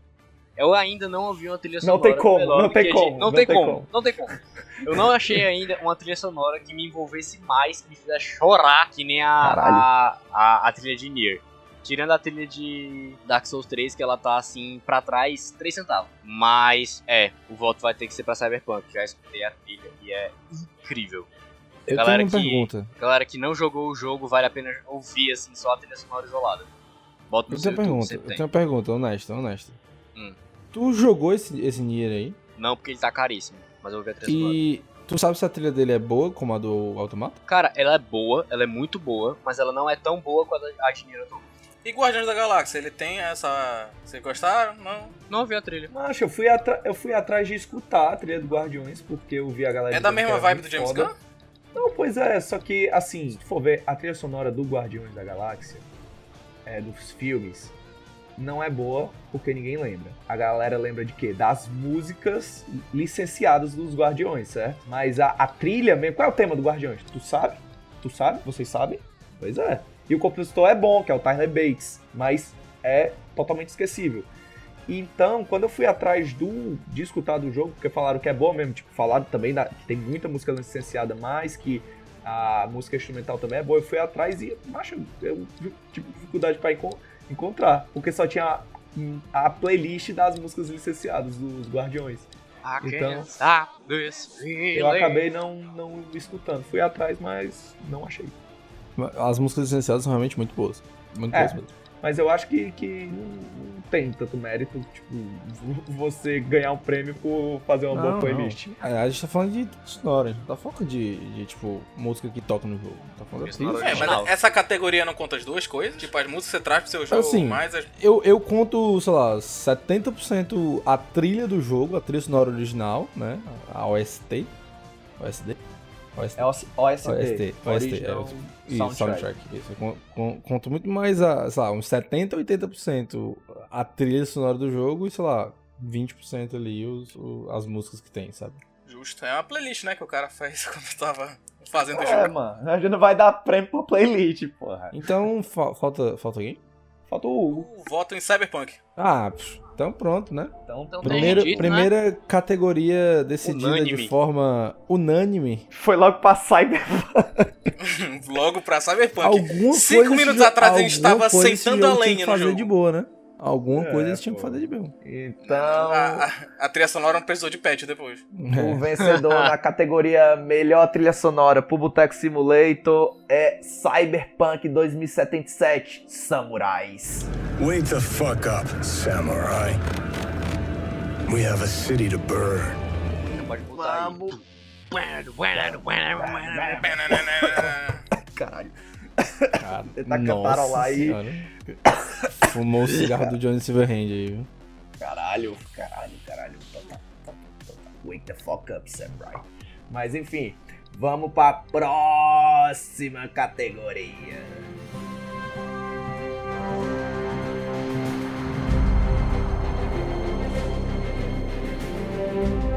Categoria Melhor Atuação. E os indicados são Erika Mori por Life is Strange, I don't know what to believe now, except Gabe is dead. Giancarlo Esposito por Far Cry 6, Because our country is like this grenade, except it has two basic parts. Our people. And you. And you must clutch them nice and tight, or we all go boom. Maggie Robertson Resident Evil Village, When I find him. No, Mother Miranda. Yes, of course, I understand the importance of the ceremony.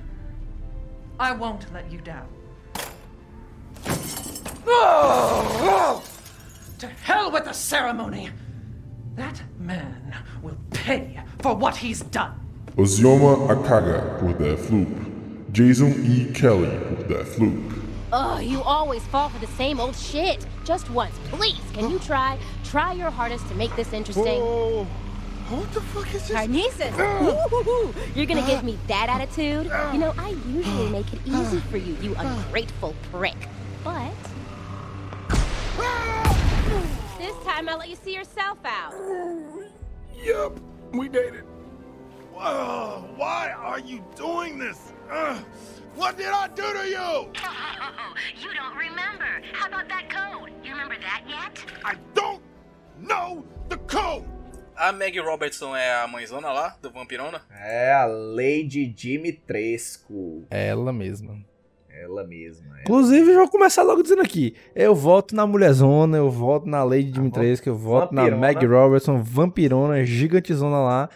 Ela é meu voto. Eu não joguei, mas mesmo não tendo jogado, assim, o, o que eu vi, eu vi um bocado de coisa sobre esse jogo e eu acho que ela é um dos grandes destaques do jogo, definitivamente. Bota Não- grande, bota grande É, nisso. não, não só pela sua presença imponente, digamos assim, mas também muito por conta da atuação da Maggie Robertson, que confesso que eu não conhecia essa, essa atriz, né? Essa atriz de voz aí, não sei como é que eles Dubladora, se referem. mano. Dubladora aí. É, porque é, porque é voice actor, né? Porra. Desculpa, faço ler aqui. Mas enfim, não conhecia ela, pelo menos não, não pelo nome, assim, mas achei o trabalho dela muito, muito foda. Nessa categoria aqui, conta também mocap ou é só voz? Não, Mocap. eu acho que não. Mocap também? Eu acho que sim. Porque tem uma galera aí que fez mocap. É, né? É, eu acho que conta. Tudo bem. Eu acho que tem mocap sim. Mocap, pra quem não sabe, é motion capture, captura de movimento. É, assim, eu não voto nela porque, o- assim, eu joguei pouco do Village. Vou comprar amanhã, porque tá em Eu promoçãozinha. Aí eu vou comprar. Promoçãozinha? Tá de quanto? Macho, é, no PS4 tá 124, mano. Ah, legal. Ah, mas. Capcom trazendo o preço no regional. Muito Mas bem. assim, o que eu vi do Resident Evil Village, eu joguei dublado. Porque, pra quem não sabe, esse Resident Evil, o Resident Evil é uma série de 25 anos, e esse é o primeiro Resident Evil dublado em português do Brasil. Então não tinha outra opção se não jogar dublado o game. E do que eu joguei, o jogo é muito bem dublado, mas eu não pude ver a performance da Maggie Robson como Lady Dimitrescu. Então, meu voto vai para o Giancarlo Esposito como o Anton Castillo, o vilão de Far Cry 6. O cara realmente, assim, beleza, que ele sempre faz o mesmo personagem. É, o cara é um puta ator, mas ele Mas ele é o um puta ator de personagem. um personagem. Deve ser muito Mas- legal, porque ele deve ser um cara super limpeza, assim. Tipo, o cara já é um senhor, né, mano? Ele deve ser, É. tipo, super legal, tipo, super gente boa, e ele só faz Ele tem cara de ser cheiroso, assim. Acabou de tomar banho? Acaba de ser cheiroso. Macho, é... Cara, o que ele faz em Far Cry 6 é realmente muito foda. Você sem... é um cara com presença, e presença não da boa, mas presença do mal. E além disso, os trailers que fizeram dele do Far Cry, tipo, dele dando uma risada e depois, ah, eu estava atuando. Ou será que não? Let me ask you a question. Are you prepared to die for your cause?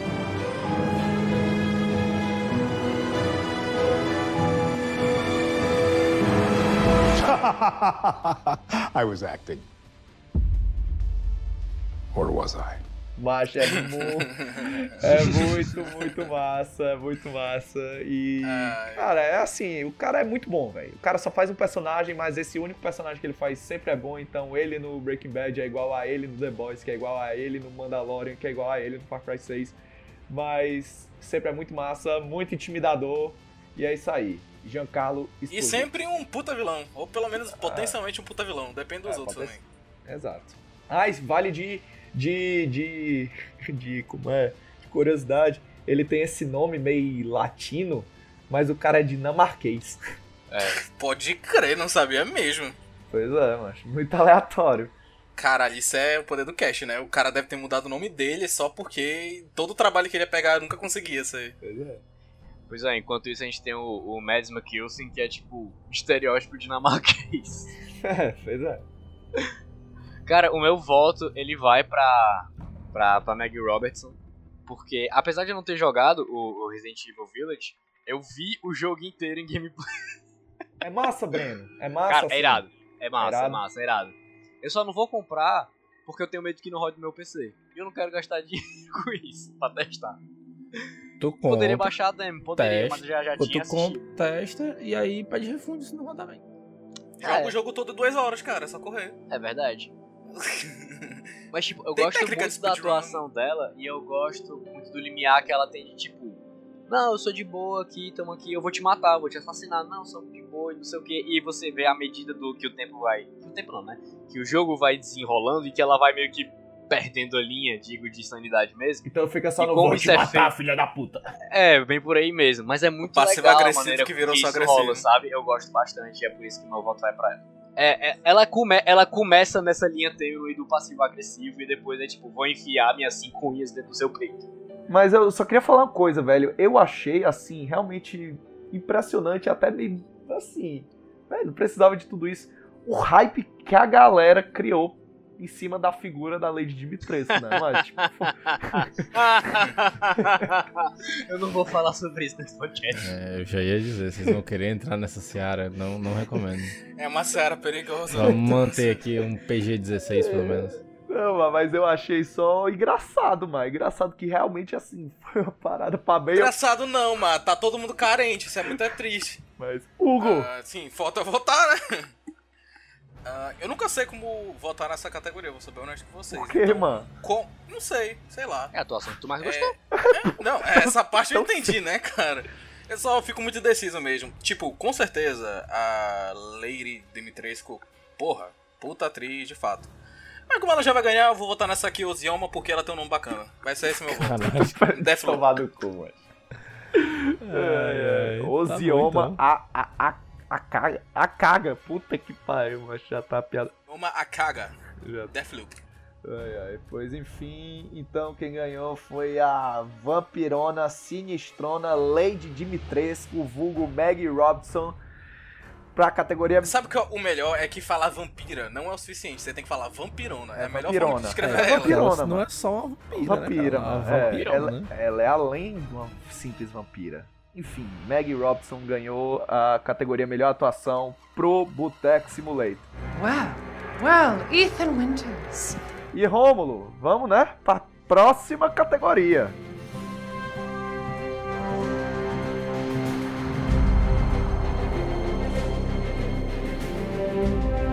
Categoria Melhor Jogo Independente. E os indicados são 12 Minutes, Death's Door, Kenna Bridge of Spirits, Inscription e Loop Hero. Cara, eu queria falar que desses jogos, o que eu mais estava com hype pra caralho era o. eu- não consigo falar 12 Minutes. Pra mim, é 12 Tu minutos. acabou de falar, literalmente, agora. Eu não consigo eu- falar essa frase que eu acabei de dizer. Mas enfim, eram 12 minutos aí, achei o conceito foda pra caralho e tudo. E eu até joguei o 12 minutos, joguei ele no meu PC da Xuxa, então tava rodando bostamente.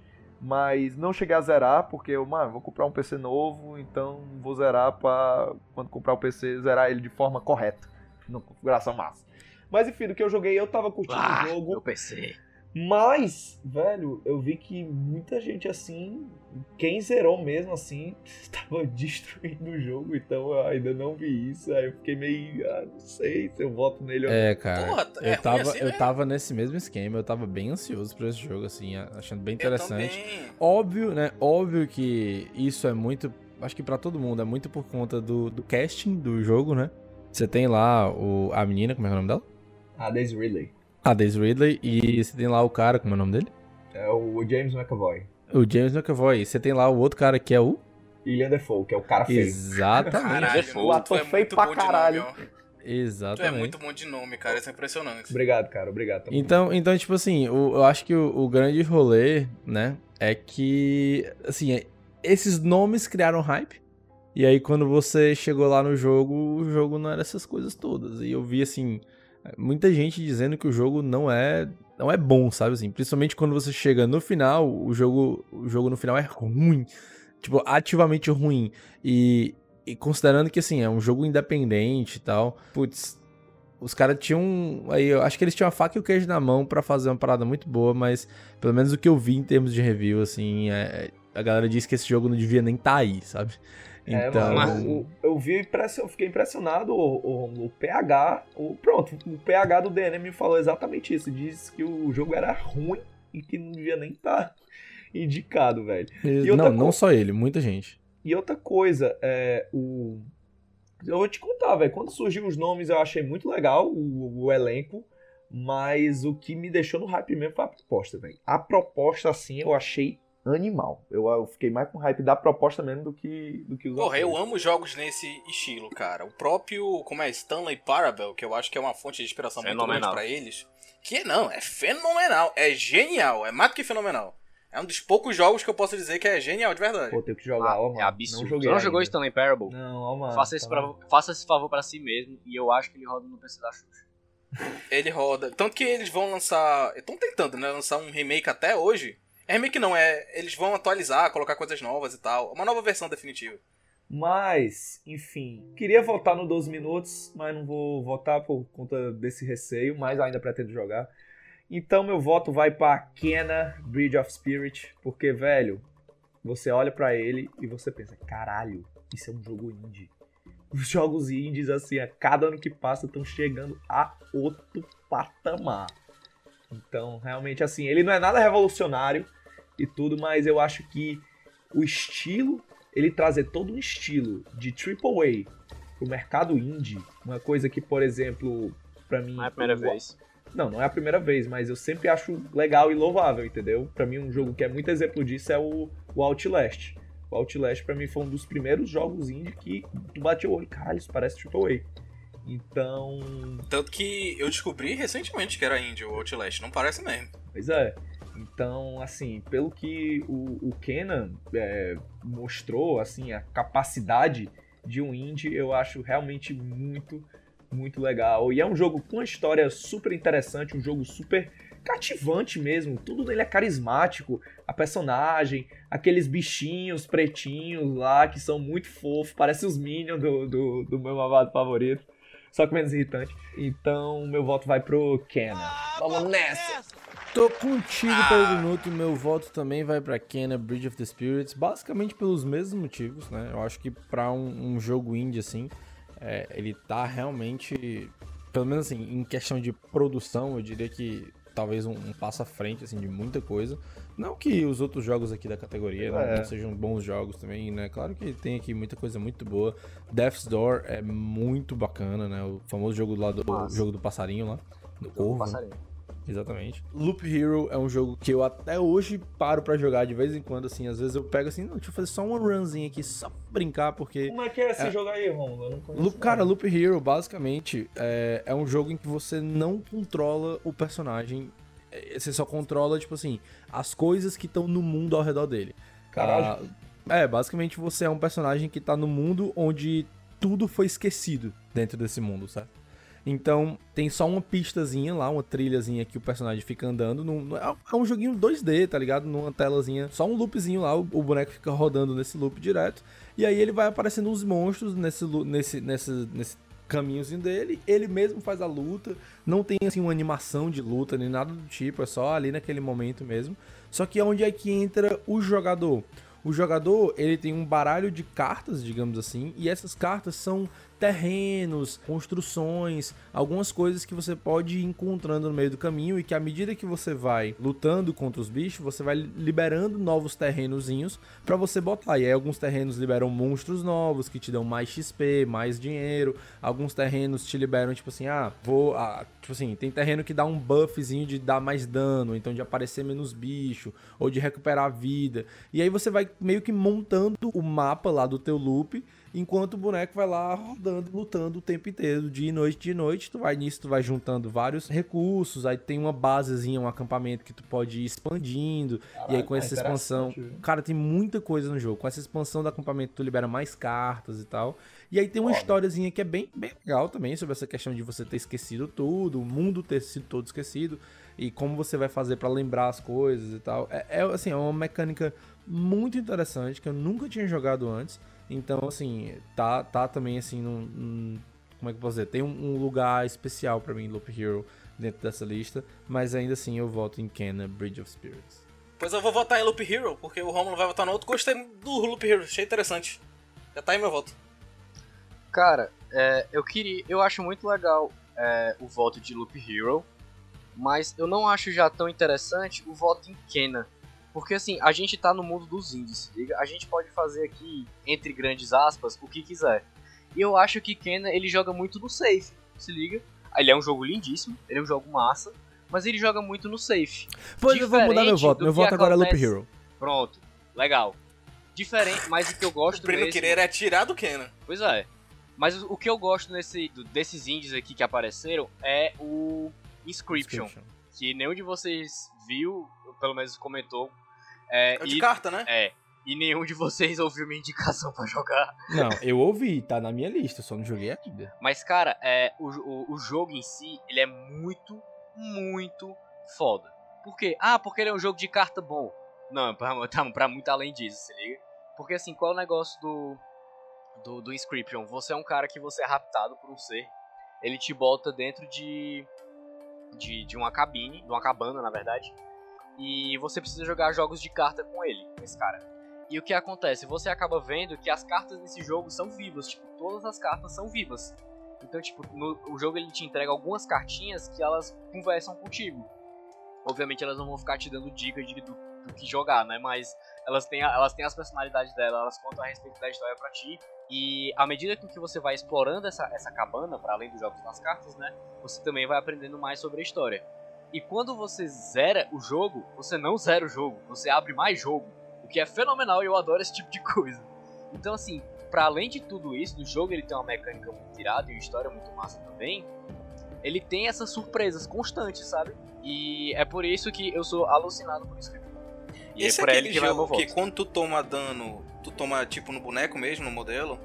Porque eu lembro que tinha um jogo que era mais ou menos de um clima de terror, que era de cartas, só que o teu personagem, tipo, ficava se fudendo no meio do caminho, sabe? Cara, é. sabe Mas jogo não é é, não é dano, tipo, no boneco. Eu não sei se é no boneco que tu tá falando do tabuleiro, porque o jogo tem um tabuleirozinho.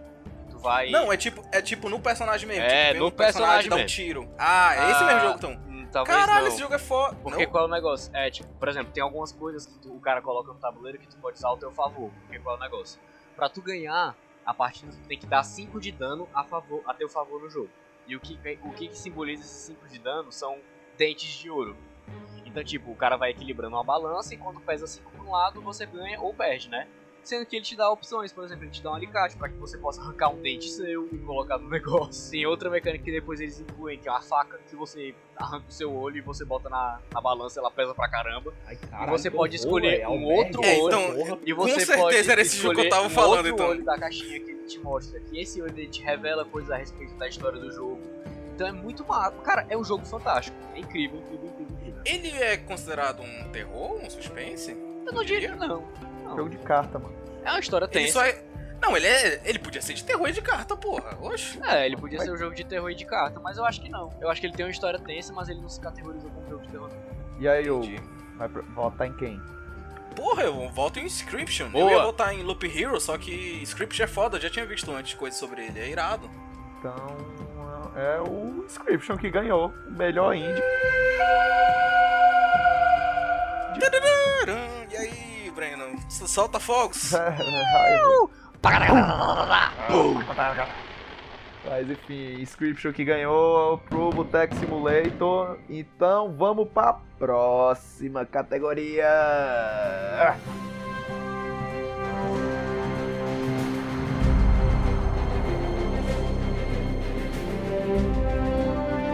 Categoria Melhor Jogo de Ação e Aventura. E os indicados são Marvel's Guardians of the Galaxy, Metroid Dread, Psychonauts 2, Ratchet Clank Rift Apart, Resident Evil Village. É, galera, tenho que dizer qual, qual que eu vou ver, qual que eu vou botar.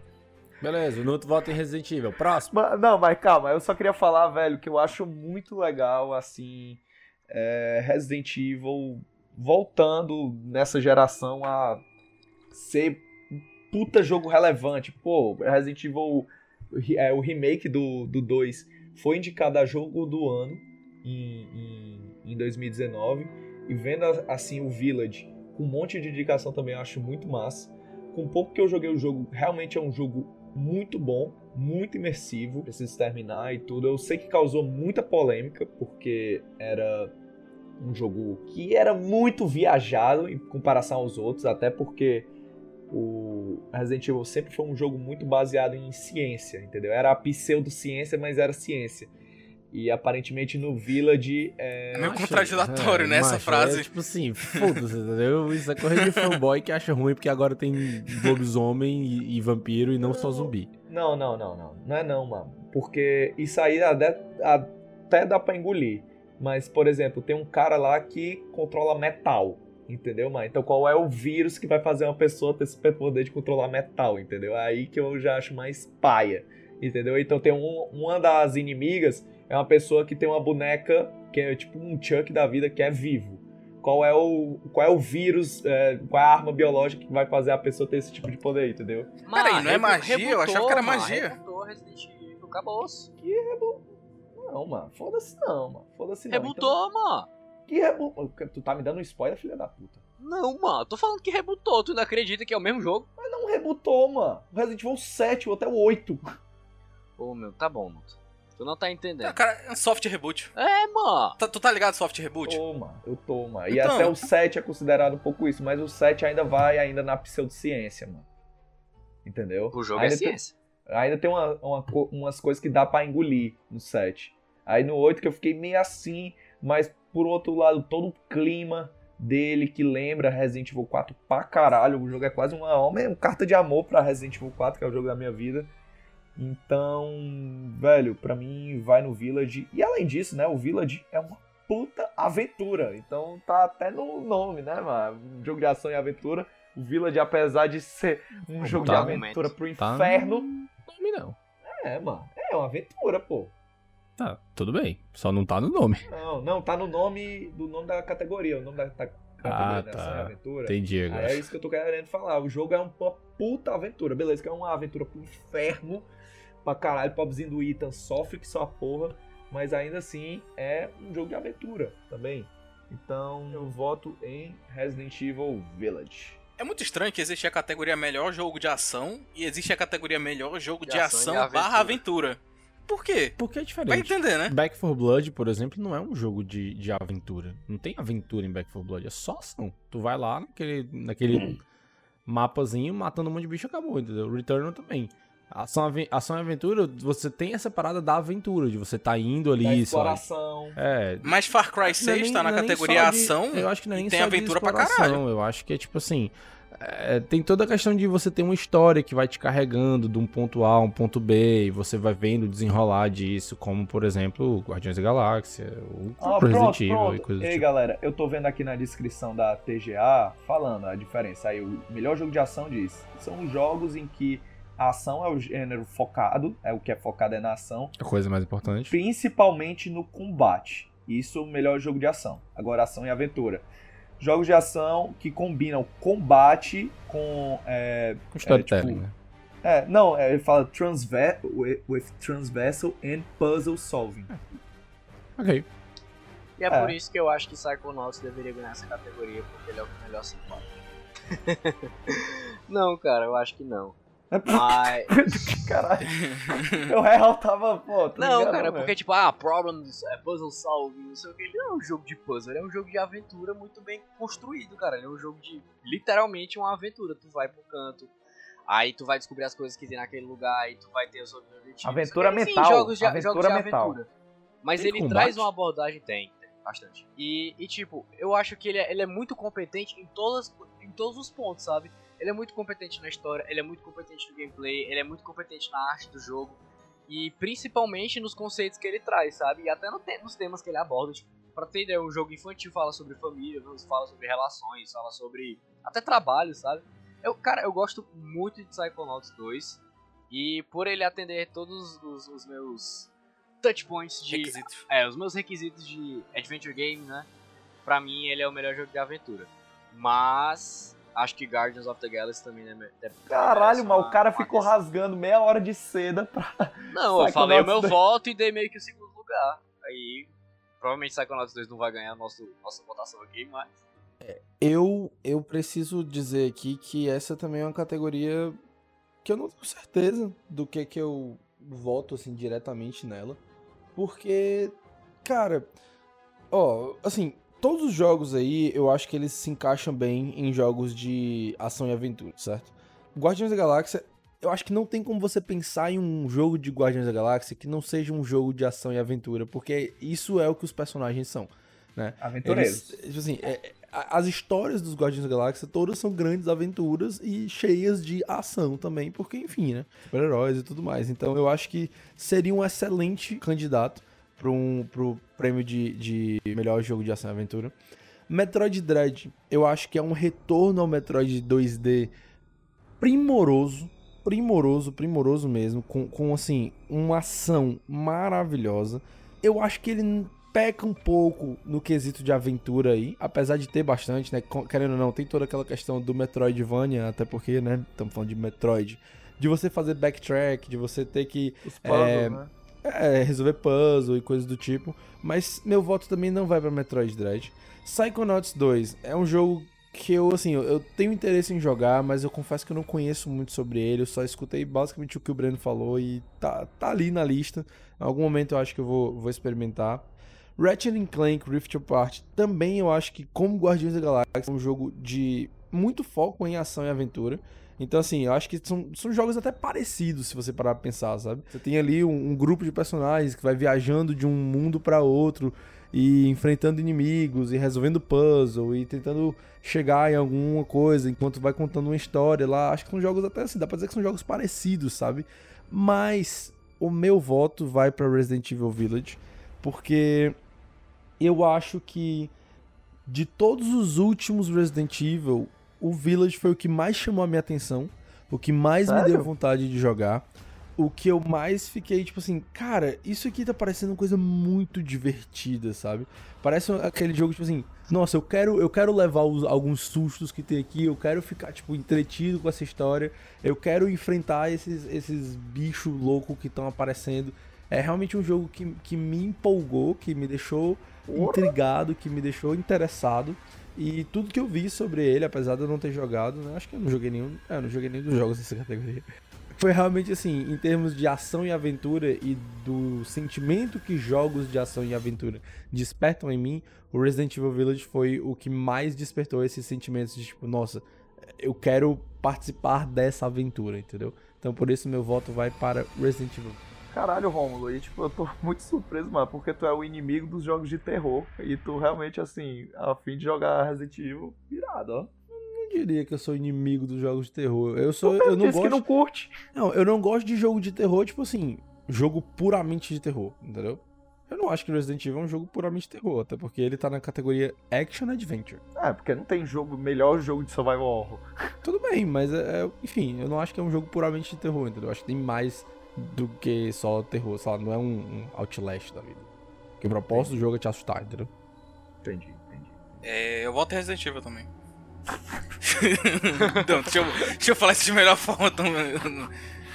Pô, é foda que vocês ficam falando aí todos os argumentos possíveis, aí eu fico, caralho, Pô, que, que tal? Pronto, na próxima tu vai ser o primeiro a falar, que tal? Não, é. Vai, Ei, não. Pronto. Então, Pronto, tá aí. pronto, pronto. Perfeito, vai ser o perfeito. primeiro, que aí você pode falar à vontade. Ei. E aí a gente vai ficar sem nada pra falar, porque o Hugo já falou tudo. Que isso. Então, Resident Evil Village. Não, não, tem que fazer a vozinha. Resident Evil Village. Foi o ganhador da categoria Melhor Jogo de Ação e Aventura pro Boteco Simulator. Chris? Sorry, Ethan.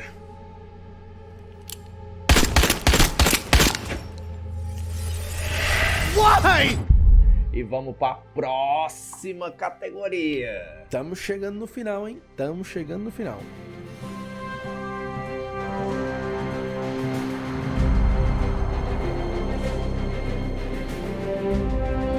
Categoria Melhor Direção. E os indicados são Deathloop, It Takes Two, Returnal, Psychonauts 2, Ratchet Clank Rift Apart. Eu queria dizer que. Não, não, o Hugo vai começo- começar. Ah, mesmo. Cara, eu acho que passar t- pra essa categoria. Beleza, primeiro a gente tem que pensar um pouco. Quando a gente fala de direção, a gente tá falando de um aspecto muito geral do jogo, né? De tipo. Não, mas, mas, macho, é uma coisa que eu até ia falar. Antes eu achava que direção era, era isso também. É uma parada de a pessoa dirigir o jogo. Até pensava que era uma parada de cinema.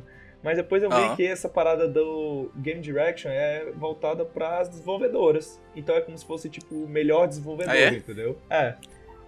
Ah, rapaz. É porque não botou o nome das desenvolvedoras, isso né? Pois é, e isso muda muita coisa. Muda muita É, coisa. com, ce- com certeza. Cara, porra, todos os jogos são fantásticos aqui. Tem muita coisa repetida, né, que a gente vê. Eu acho que. Vocês acham que 2020 é, e um, né, no caso, o ano que a gente Uma tá. Foi ainda. Bosta. Não, então, eu acho que foi. Vocês acham que foi pior que 2020 ainda, questão de jogo? Eu tenho essa impressão não, que foi. não, Não? 2020 foi um ano foda pra jogo, pô. 2021 foi um ano muito bom. Teve muito jogo Tá. bom esse ano. Tu acha, mano? Sim. Com certeza. Mas é porque tu não joga indie, mano. É por, é por isso. Senão tu saberia quanto que teve de jogo incrível esse ano. Acho, eu achei esse ano fraquíssimo. Tanto que o melhor jogo pra mim que eu joguei esse ano foi um jogo do ano passado. Que foi Então, Final mas- Fantasy VII Remake. Mas é, é exatamente o que eu tô dizendo. Tipo assim, tu não joga indie. É por isso que tu não sabe tanto de jogo incrível que saiu esse ano. Realmente, os AAA esse ano foram bem. É. Mas indie, tu é doido. Um dos melhores anos de indie, assim, dos últimos anos. Eu acho que isso é um reflexo do próprio momento que a gente tá vivendo, porque eu acho que estúdios indies conseguem se organizar melhor, até mesmo à distância, porque eles têm equipes menores.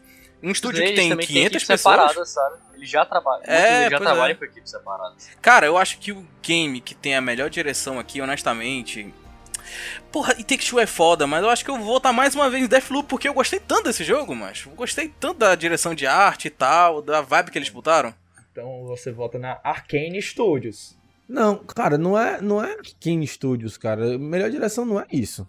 É, macho, já fui Mano, atrás, tá é aqui, ó. mesmo, Site do TGA. Best? Game Direction. Awarded for Outstanding Creative Vision and Innovation in Game Direction and Design. Só tem uma opção, meu amigo. Aqui é Takes Two e acabou, meu chapa. Pelo amor de Deus. Melhor direção É. de jogo, macho. O jogo, o jogo que teve a parada mais criativa, a parada mais foda, a parada mais tipo, inovadora, com design incrível de personagem, de história, de mundo, de gameplay, de puzzle, de tudo. Aí Takes Two, cara. Eu quero ver o brother lá, que o Joseph Ferris, subir lá e dizer fuck the Oscar de novo, porque ele ganhou a melhor direção. Fuck the Grammys agora. Exatamente, cara. Tipo, não tem como, não tem como não ser Takes Two nessa categoria, cara, porque a direção do jogo é incrível, incrível, incrível, incrível. Porra, eu tenho que concordar agora depois tu falou isso, porque, tipo, o- a questão do gameplay inovador, que toda essa questão do co-op, realmente foi algo que trou- trouxe muito além do que a, a gente tá acostumado, sabe? Tipo, nossa, o mercado a gente não tá acostumado a mais ver experiências completas assim, co-op, que você pode jogar com seu amigo na sala, ou com seu pai, ou com sua mãe, com seu namorado, etc. Então é, porra, puta experiência Não, de verdade. e- Concordo. E, E Take Two. e o, o- a desenvolvedora do It Takes Two é tipo é a entusiasta do split screen, porque eles também fizeram o- aquele lá o A A Way Out, A Way Out. que era o mesmo esquema, jogo co-op, só pode jogar em co-op. Te- Tanto o It Takes Two quanto o A Way Out tem aquela parada foda que você não precisa de dois jogos, tipo você e seu amigo não precisa de dois jogos pra jogar a parada, você pode comprar só um Aí teu amigo que tá, tipo, no, em outra cidade, aí tu manda uma, meio que um código pra ele, pra ele também ter acesso. Então não precisa os dois comprarem o jogo. E ainda tem mais. Eles já deram declaração falando que, tipo assim, meu chapa, isso aqui é o que a gente quer fazer. Isso aqui é, é o tipo de jogo que a gente quer fazer. São experiências de co-op, experiências de, de multiplayer, experiências, tipo assim, que unam pessoas pra jogar videogame. Meu amigo, é visão Essa visão é desses foda caras aí, demais, mano. mano. Tem pra onde É, fugir, mano, não, mano. É foda. É foda. De Eu fato, é muito só- bacana ver um estúdio focando nesse tipo de mecânica, que já é uma mecânica, né, que tá há muito tempo aí, mas tava abandonada. Pois é, ela tá meio que indo na contramão da indústria, mano. Acho que ela traz Aham. o que é melhor de- nos videogames. Mas claro, eu acho que a gente tá no momento perfeito também pro split screen voltar, porque os consoles estão ficando, porra, poderosos demais. Porque a grande questão do, do split screen ter desaparecido dos jogos não foi porque é uma mecânica que não é legal, que não funciona. Foi porque os consoles não conseguiam mais rodar duas telas simultaneamente. Ah, é? Foi? Foi por isso? Pois é, sim, cara, porque é uma questão mais técnica do que uma questão de tipo vontade dos desenvolvedores não fazerem mais essas coisas, não dá certo. Eu achava, eu achava que era só, tipo, o atual mercado não tava mais tendo tanto interesse no split screen. Não A, sabia que era a geração, não... a geração passada, ela foi muito focada em gráficos, né? Essa ideia de tipo, ah, vamos ter gráficos agora revolucionados. Só pra você fazer um jogo de um gráfico foda, você tem que tirar outras coisas de outros lugares, né? No, o processamento é limitado. Então, muito foda eles voltarem com isso tudo, com o Take Two e tal, e realmente muita visão deles como estúdio. E que salto, né, pô, do, A- do A Way Out pro It Takes Two, eles deram uma mudança radical em questão de direção de arte e tal. É o mesmo Não, e estilo co-op, o- mas são jogos muito diferentes. Não, e até de toma, porque o, o A Way Out é uma parada, tipo, uma história mais adulta e tudo. um Realista e um tal. Break, é, pois é, o Takes Two uma parada mais... é, por mais que fale de temas sérios, tipo, não é algo superficial sobre relacionamento, sempre procura dar uma aprofundada sobre esse tema. Mas É um jogo assim, tem colorido, uma mano. É um pega- jogo colorido. É um jogo colorido, é um jogo colorido, Pode dizer. é um jogo colorido. Mas eu queria só rasgar um pouquinho de seda por Returnal, que eu acho que um grande mérito dele é trazer é, o gênero roguelike, que é uma parada muito dos indies, trazer uma capa AAA pro roguelike. E aparentemente o jogo faz isso muito bem. É um jogo que eu, real, assim, apesar de ser difícil pra caramba, eu fiquei com muita vontade de jogar esse jogo. É um jogo que agora faz isso muito bem, porque agora você pode dar pause, desligar o videogame e voltar depois. Antes não podia, não. Aí antes era ruim. Inclusive, que, inclusive eu não comprei ele pro meu, pro meu. Tipo assim, eu não comprei ele até agora. Único e exclusivamente por conta disso. Porque eu não queria jogar o jogo sem poder, tipo, parar em algum momento pra, sei lá, ir tomar uma água, ou estudar, ou jogar alguma outra coisa, porque você simplesmente não podia. Isso foi uma coisa que demorou muito pra eles conseguirem implementar. Caralho, velho. Bizarro, né, O jogo é hardcore. E, porra, o jogo hardcore mesmo, né, mano? Aí, né? Caralho. Mas eu acho massa isso. Hardware. Pois... E outra, é um estúdio que era pouco conhecido.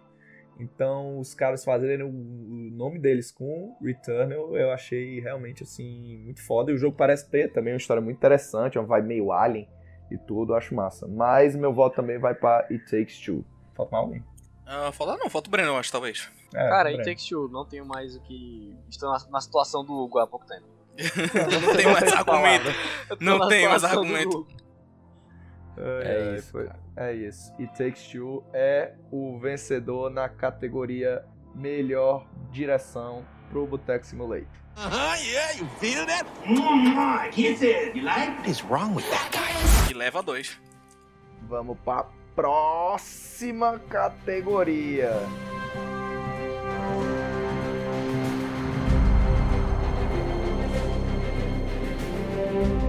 Categoria Jogo Aguardado. E os indicados são Elden Ring, Elden Ring, Elden Ring, Elden Ring e Elden Ring. Filha da puta. Ai. E o meu voto vai para Elden Ring. Meu voto vai para Elden Ring. O meu voto não vai para Elden Ring. Tá errado? Mas acho o seguinte, fala direito, filha da puta. Categoria Jogo Mais Aguardado. E os indicados são Elden Ring, God of War Ragnarok, Horizon Forbidden West, Zelda Breath of the Wild 2, Starfield. Pois é. Por que que vocês são o Team Elden Ring, porra. Não tem como não ser Eu Elden Ring. voto.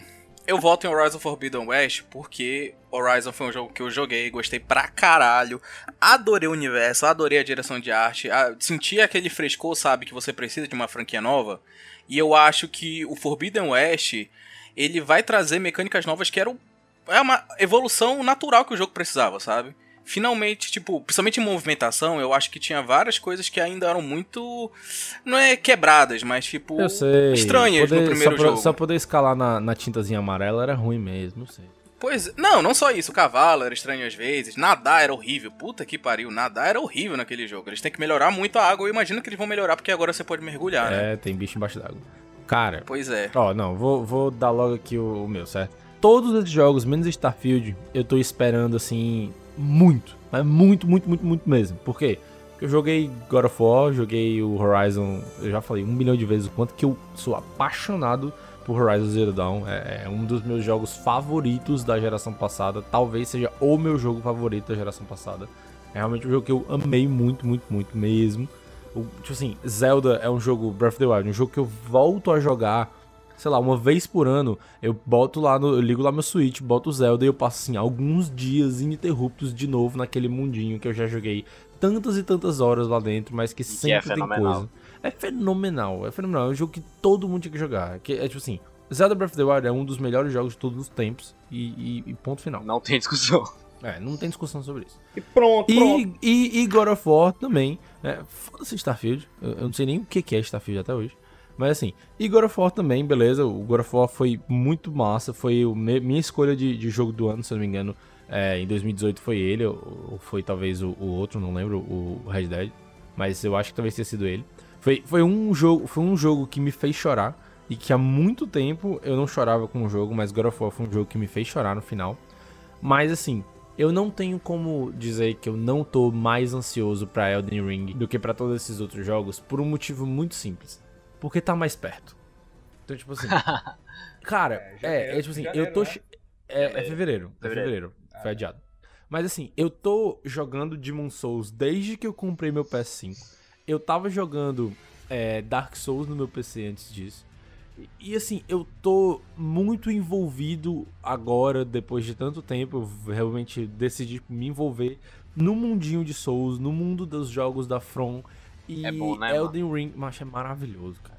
E Elden. Ring, de longe, é assim, o que mais me deixou com vontade de jogar, sabe? Todos os jogos da From eu acho que tem mundos muito legais, bonecos muito legais, inimigos e monstros e tal, e boss muito, muito assim, interessantes, ideias muito foda, mas o, o, o que eu já vi de Elden Ring me deixou muito mais empolgado do que todos os outros jogos da From que eu já vi qualquer conteúdo sobre. E eu já vi muito conteúdo sobre todos os jogos da From. Cara, eu E- acho e que o Elden, eu acho que o Elden Ring ele tá culminando a ser tipo a obra-prima, assim, Deus queira, né?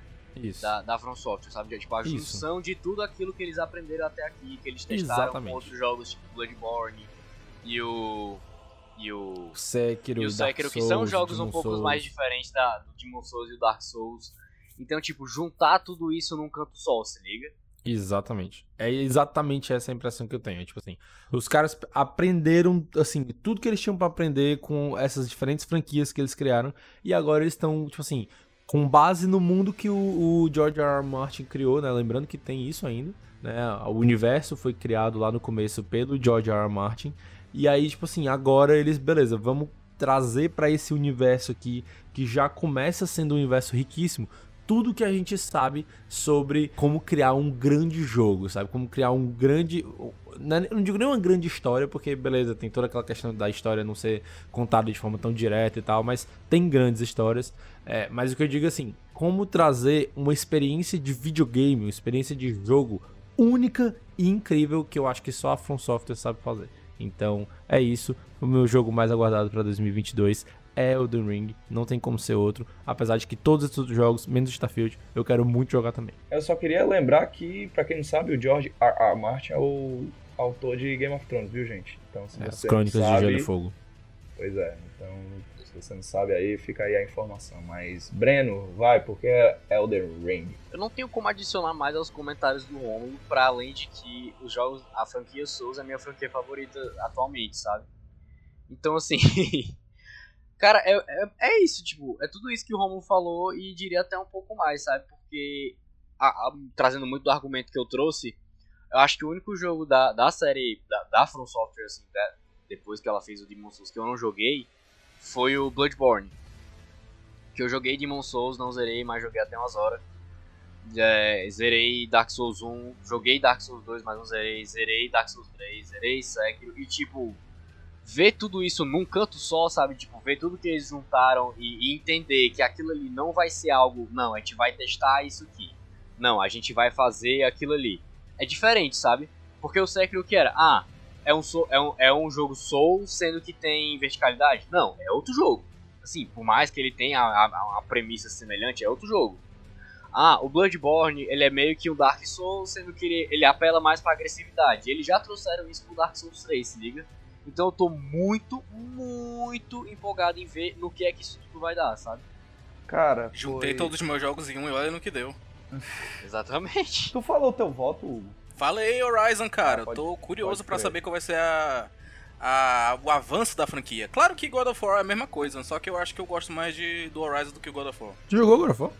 Ah, eu joguei um pouco na casa de um amigo, mas eu vi toda a história no YouTube. Hum, tá. Pois, galera, eu na contramão eu vou votar em Starfield, porque eu, eu realmente assim, é, pois é, porque eu curto muito RPG e eu vendo a galera falar que, porra, é um Skyrim, só que no espaço, por mais que Mais Skyrim- realista. por mais que Skyrim não seja um jogo que me atrai, mas as mecânicas de RPG que ele tem e, e- e, tipo, as opções de coisas que tem pra fazer Skyrim, eu acho foda. E ver isso sendo traduzido num mundo de ficção científica, que é meu gênero literário de filme, de games favorito, eu amo ficção científica. Isso é uma parada que me deixa muito no hype, além de ser uma franquia nova da Bethesda e uma franquia que tá tipo na geladeira há muito uma, como é? uma ideia que tava na geladeira da Bethesda há muito tempo, eles estão querendo fazer esse jogo há muito tempo e finalmente tiveram a oportunidade de tirar do papel e fazer acontecer. Então eu tô muito curioso. A gente tem pouquíssima coisa de Starfield, não tem gameplay, só tem trailer de CG e um pôster maneiríssimo, ilustrado, e eu amo essa parada de ilustração e pôster, mas o pouco que eu já vi realmente me deixou empolgado por conta dessa vibe de parecer uma ficção científica mais raiz e traduzida para o mundo do, do RPG. Não é Eu não consigo, diria ficar, eu não que, consigo ficar exemplo, empolgado com um jogo que não tem informação nenhuma sobre ele. Eu não sei nem o que esperar, pra, eu não sei nem com o que me empolgar, entendeu? Pois é, velho, mas eu, eu entendo seu ponto. Você tem até razão. Mas eu acho que, sei lá, velho, eles estão falando que, de coisas que, porra, me empolgam. Então, eu real, assim, tô muito afim. E principalmente por ser uma hype nova. Eu acho isso muito. Mas sempre é ordem, né, Newton? Você aprendeu com Cyberpunk? Não, pois é. Cyberpunk. Pronto, o Cyberpunk é uma. não, mas en- entenda, eu não tô hypado pra caralho. Eu só acho que desses jogos aí que foram indicados, o que eu realmente estou mais interessado em jogar mesmo e curioso, até porque tem pouca coisa, né? É o Starfield, na moral mesmo. Eu vi aí o Rômulo menosprezando o Starfield, eu, caralho, mas é o jogo que eu quero. Mas é porque Mas eu não pelo tenho menos mais nós tenho vivemos interesse em uma nenhum, assim. democracia e por É. sermos uma democracia, o voto do Boteco Simulator é Elden. I doubt you could even imagine it. Elden Ring, claro. É. Não tem isso. Acho que é o jogo mais aguardado da internet, cara. É isso aí. Caralho, né? Fonte, vozes da minha cabeça. Não, não. Fonte internet. Mas. Aí, é, pois qual, vamos- qual é o jogo mais aguardado aqui? É Half-Life 3. Não, mano, Half-Life 3 não existe mais nem esperança. Half-Life e- 3 tá ali, o Alex vai jogar. É, é, pois é. Mas E nem é enfim. 3. Falar, Baito. É, enfim, vamos para a última categoria.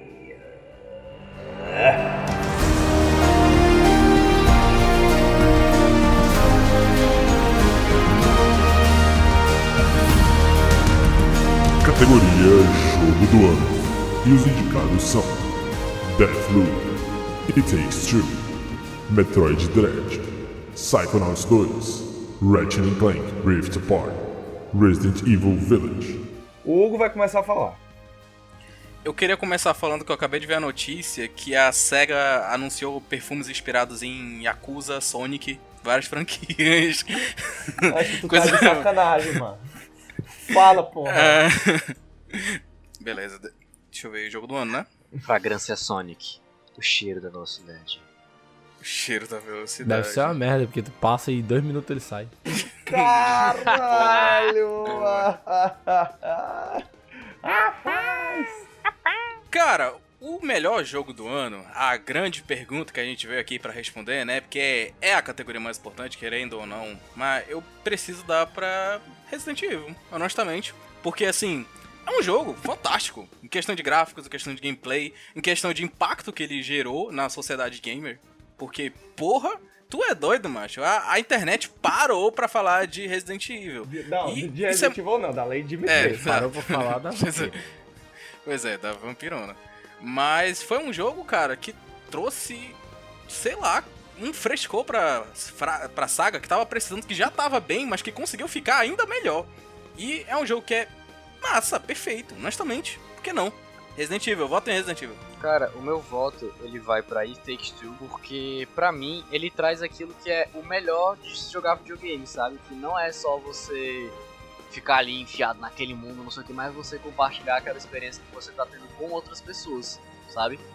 E de você viver, tipo, uma história bem contada, um jogo legal com outra pessoa é fenomenal, cara. É simplesmente fenomenal. Acho que não tem, assim, uma experiência mais legal pra alguém que joga videogame que realmente goste do que você tá compartilhando aquilo que você tá fazendo, sabe? e pra mim, essa é a maior razão pelo qual It Takes Two merece ano. É tipo assim, It Takes Two, ele. Beleza, o, o, a- o argumento do, do Hugo pra Resident Evil é, é ótimo. Um jogo bonito, gameplay interessante. Redondo, redondo. Redondo e tudo mais. E Takes Two é tudo isso, só que ele traz a. a- a- assim, a, a- Como o Breno falou, ele traz essa, essa grande vantagem que pra mim é o maior diferencial definitivamente do jogo e que me faz também botar o meu voto em Takes Two pra jogo do ano, que é o fato de você aproveitar tudo isso com outra pessoa. Tipo assim, o quanto que isso tem um significado assim pra mim é, é absurdo, porque é, é, cara, é tipo assim, beleza, videogame é uma paixão, acho que de todos nós aqui, né? E é uma coisa que a gente gosta. Peraí, vocês gostam de videogame? Eu não, gosto, não. olha só. Também não. É tipo assim, mas assim, é o que eu quero dizer, é uma coisa que a gente gosta tanto de compartilhar que a gente criou um podcast pra falar de videogame. E Takes Two reflete exatamente isso pra mim, entendeu? É tipo assim, é, é uma experiência tão legal, mas tão legal que ela tem que ser dividida com outra pessoa. E ela tem obrigatoriamente que ser dividida com outra pessoa. E videogame, eu acho que assim, desde o começo, né? Videogames são isso, são experiências onde você, beleza, você pode se divertir sozinho, você pode aproveitar sozinho, mas você pode aproveitar muito melhor se tiver alguém do seu lado. Principalmente se tiver alguém ali do seu lado fisicamente, como é o caso de Take Two.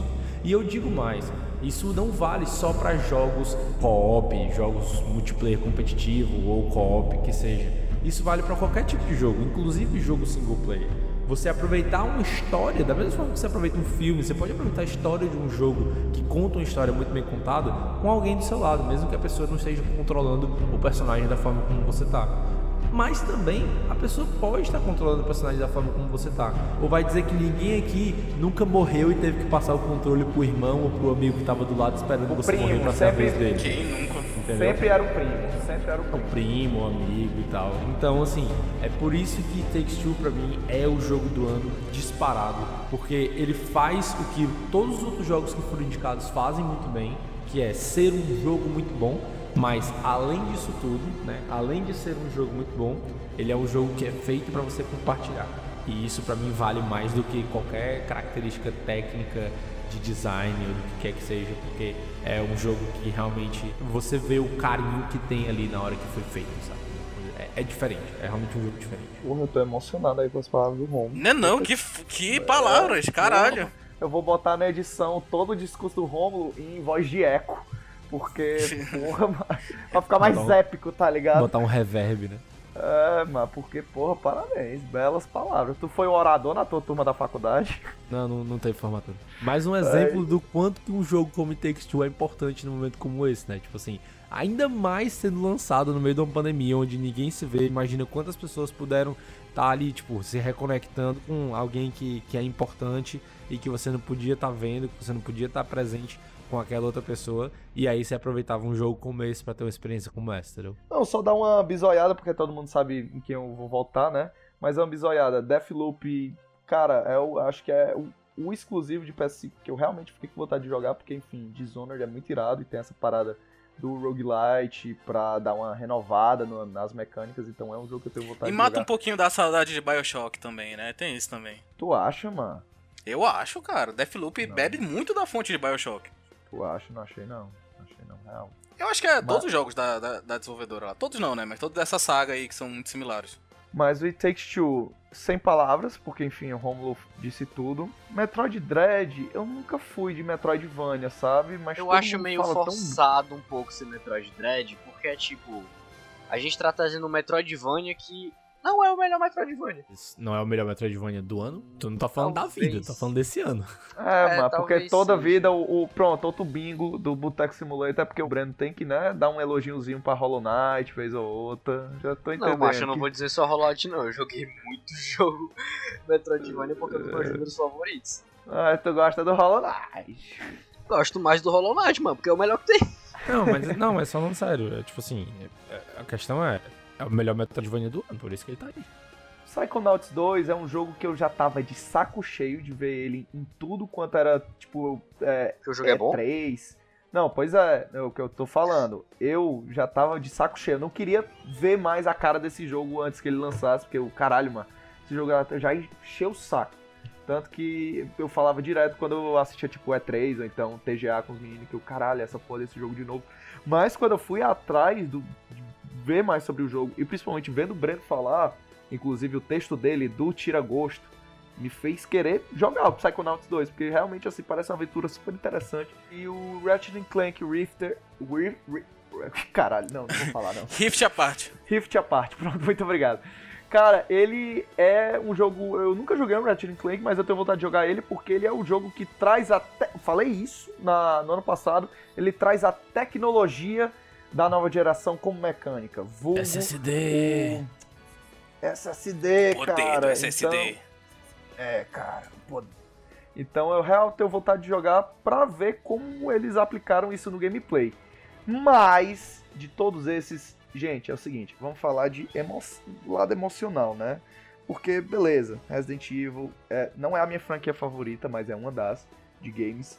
E, assim, vendo o Resident Evil Village sendo praticamente uma carta de amor, uma homenagem a muita coisa que o Resident Evil 4 é, se, se propôs a ser na época, assim, pega um pouco no meu coração, mas além disso ele tenta ainda fazer um pouco mais, ele tenta expandir algumas coisas do universo de Resident Evil.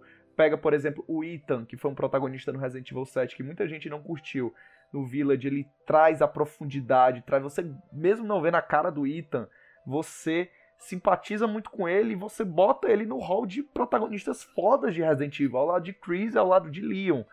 Então, além disso, o jogo procura voltar um pouco às origens, no sentido de voltar literalmente à origem da Umbrella, contar como ela começou. Então, é um jogo que tenta, por mais que ele seja viajado em muitos pontos, ele também pega coisas da lore de Resident Evil para expandir. Além de botar mecânicas novas, além de botar uma vibe de jogo extremamente imersiva, você se sente naquele vilarejo é, assim, você se sente quase intimidado pelo vilarejo. E são coisas que eu acho que poucos jogos conseguem fazer em questão de ambientação. E novamente, Resident Evil com Village faz isso muito bem. E bicho, é, não tem outra assim, mexe muito com o emocional pra mim. Então, com certeza, Resident Evil Village pra mim vai ser o jogo do ano esse ano.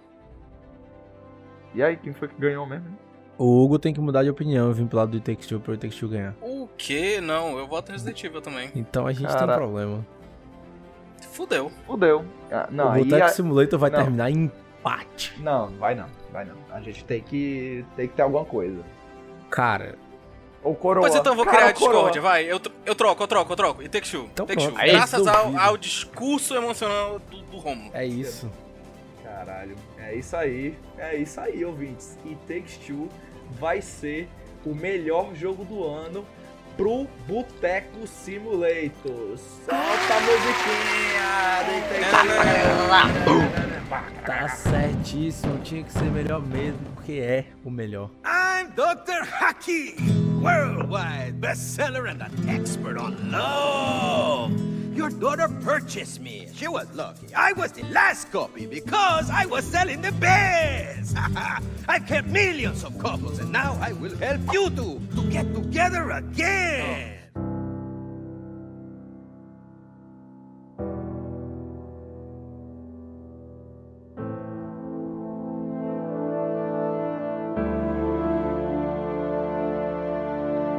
É isso aí, meu povo. Estamos terminando mais um episódio longuíssimo, que nem foi o episódio da TGA do ano passado, mas enfim, mais um episódio do Boteco Simulator.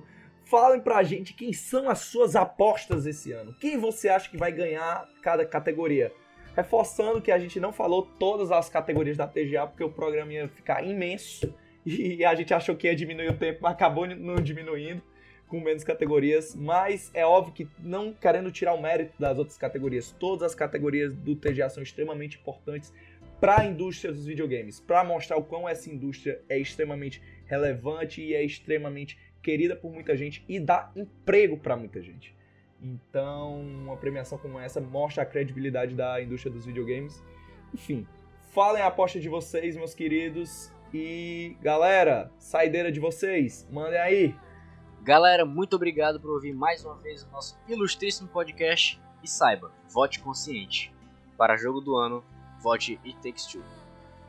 É isso aí, meus queridos ouvintes. Queria agradecer mais uma vez pela sua audiência, por ter escutado esse programa tão maravilhoso que foi esse episódio do Boteco Simulator. Por favor, compartilhem com os seus amigos, galera que gosta de games. Vamos lá, a gente quer saber qual é a opinião de vocês, quais são os melhores jogos do ano, qual é o jogo do ano. Todo mundo sabe que é It Takes Two, mas por favor, compartilhem suas opiniões.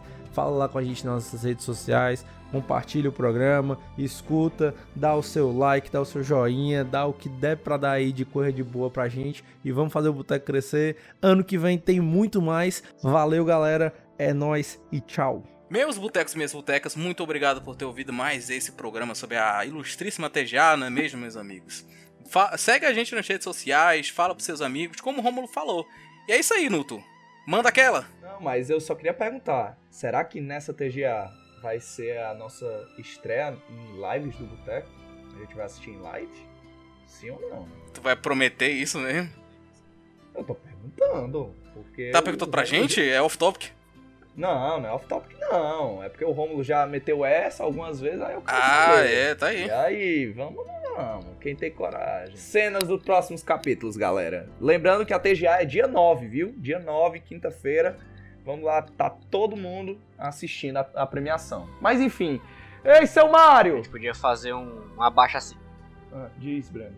A gente podia fazer um assinado pra adiar esse negócio aí pra, pra sexta-feira, né? Pra galera fazer a TGA na sexta, todo mundo chegar Né, não? sextar com a TGA. Caralho, é mesmo. Ia ser muito Ia mais mesmo. legal, mano. TGA dia de quinta é, uma, é muito broxante, né, mano?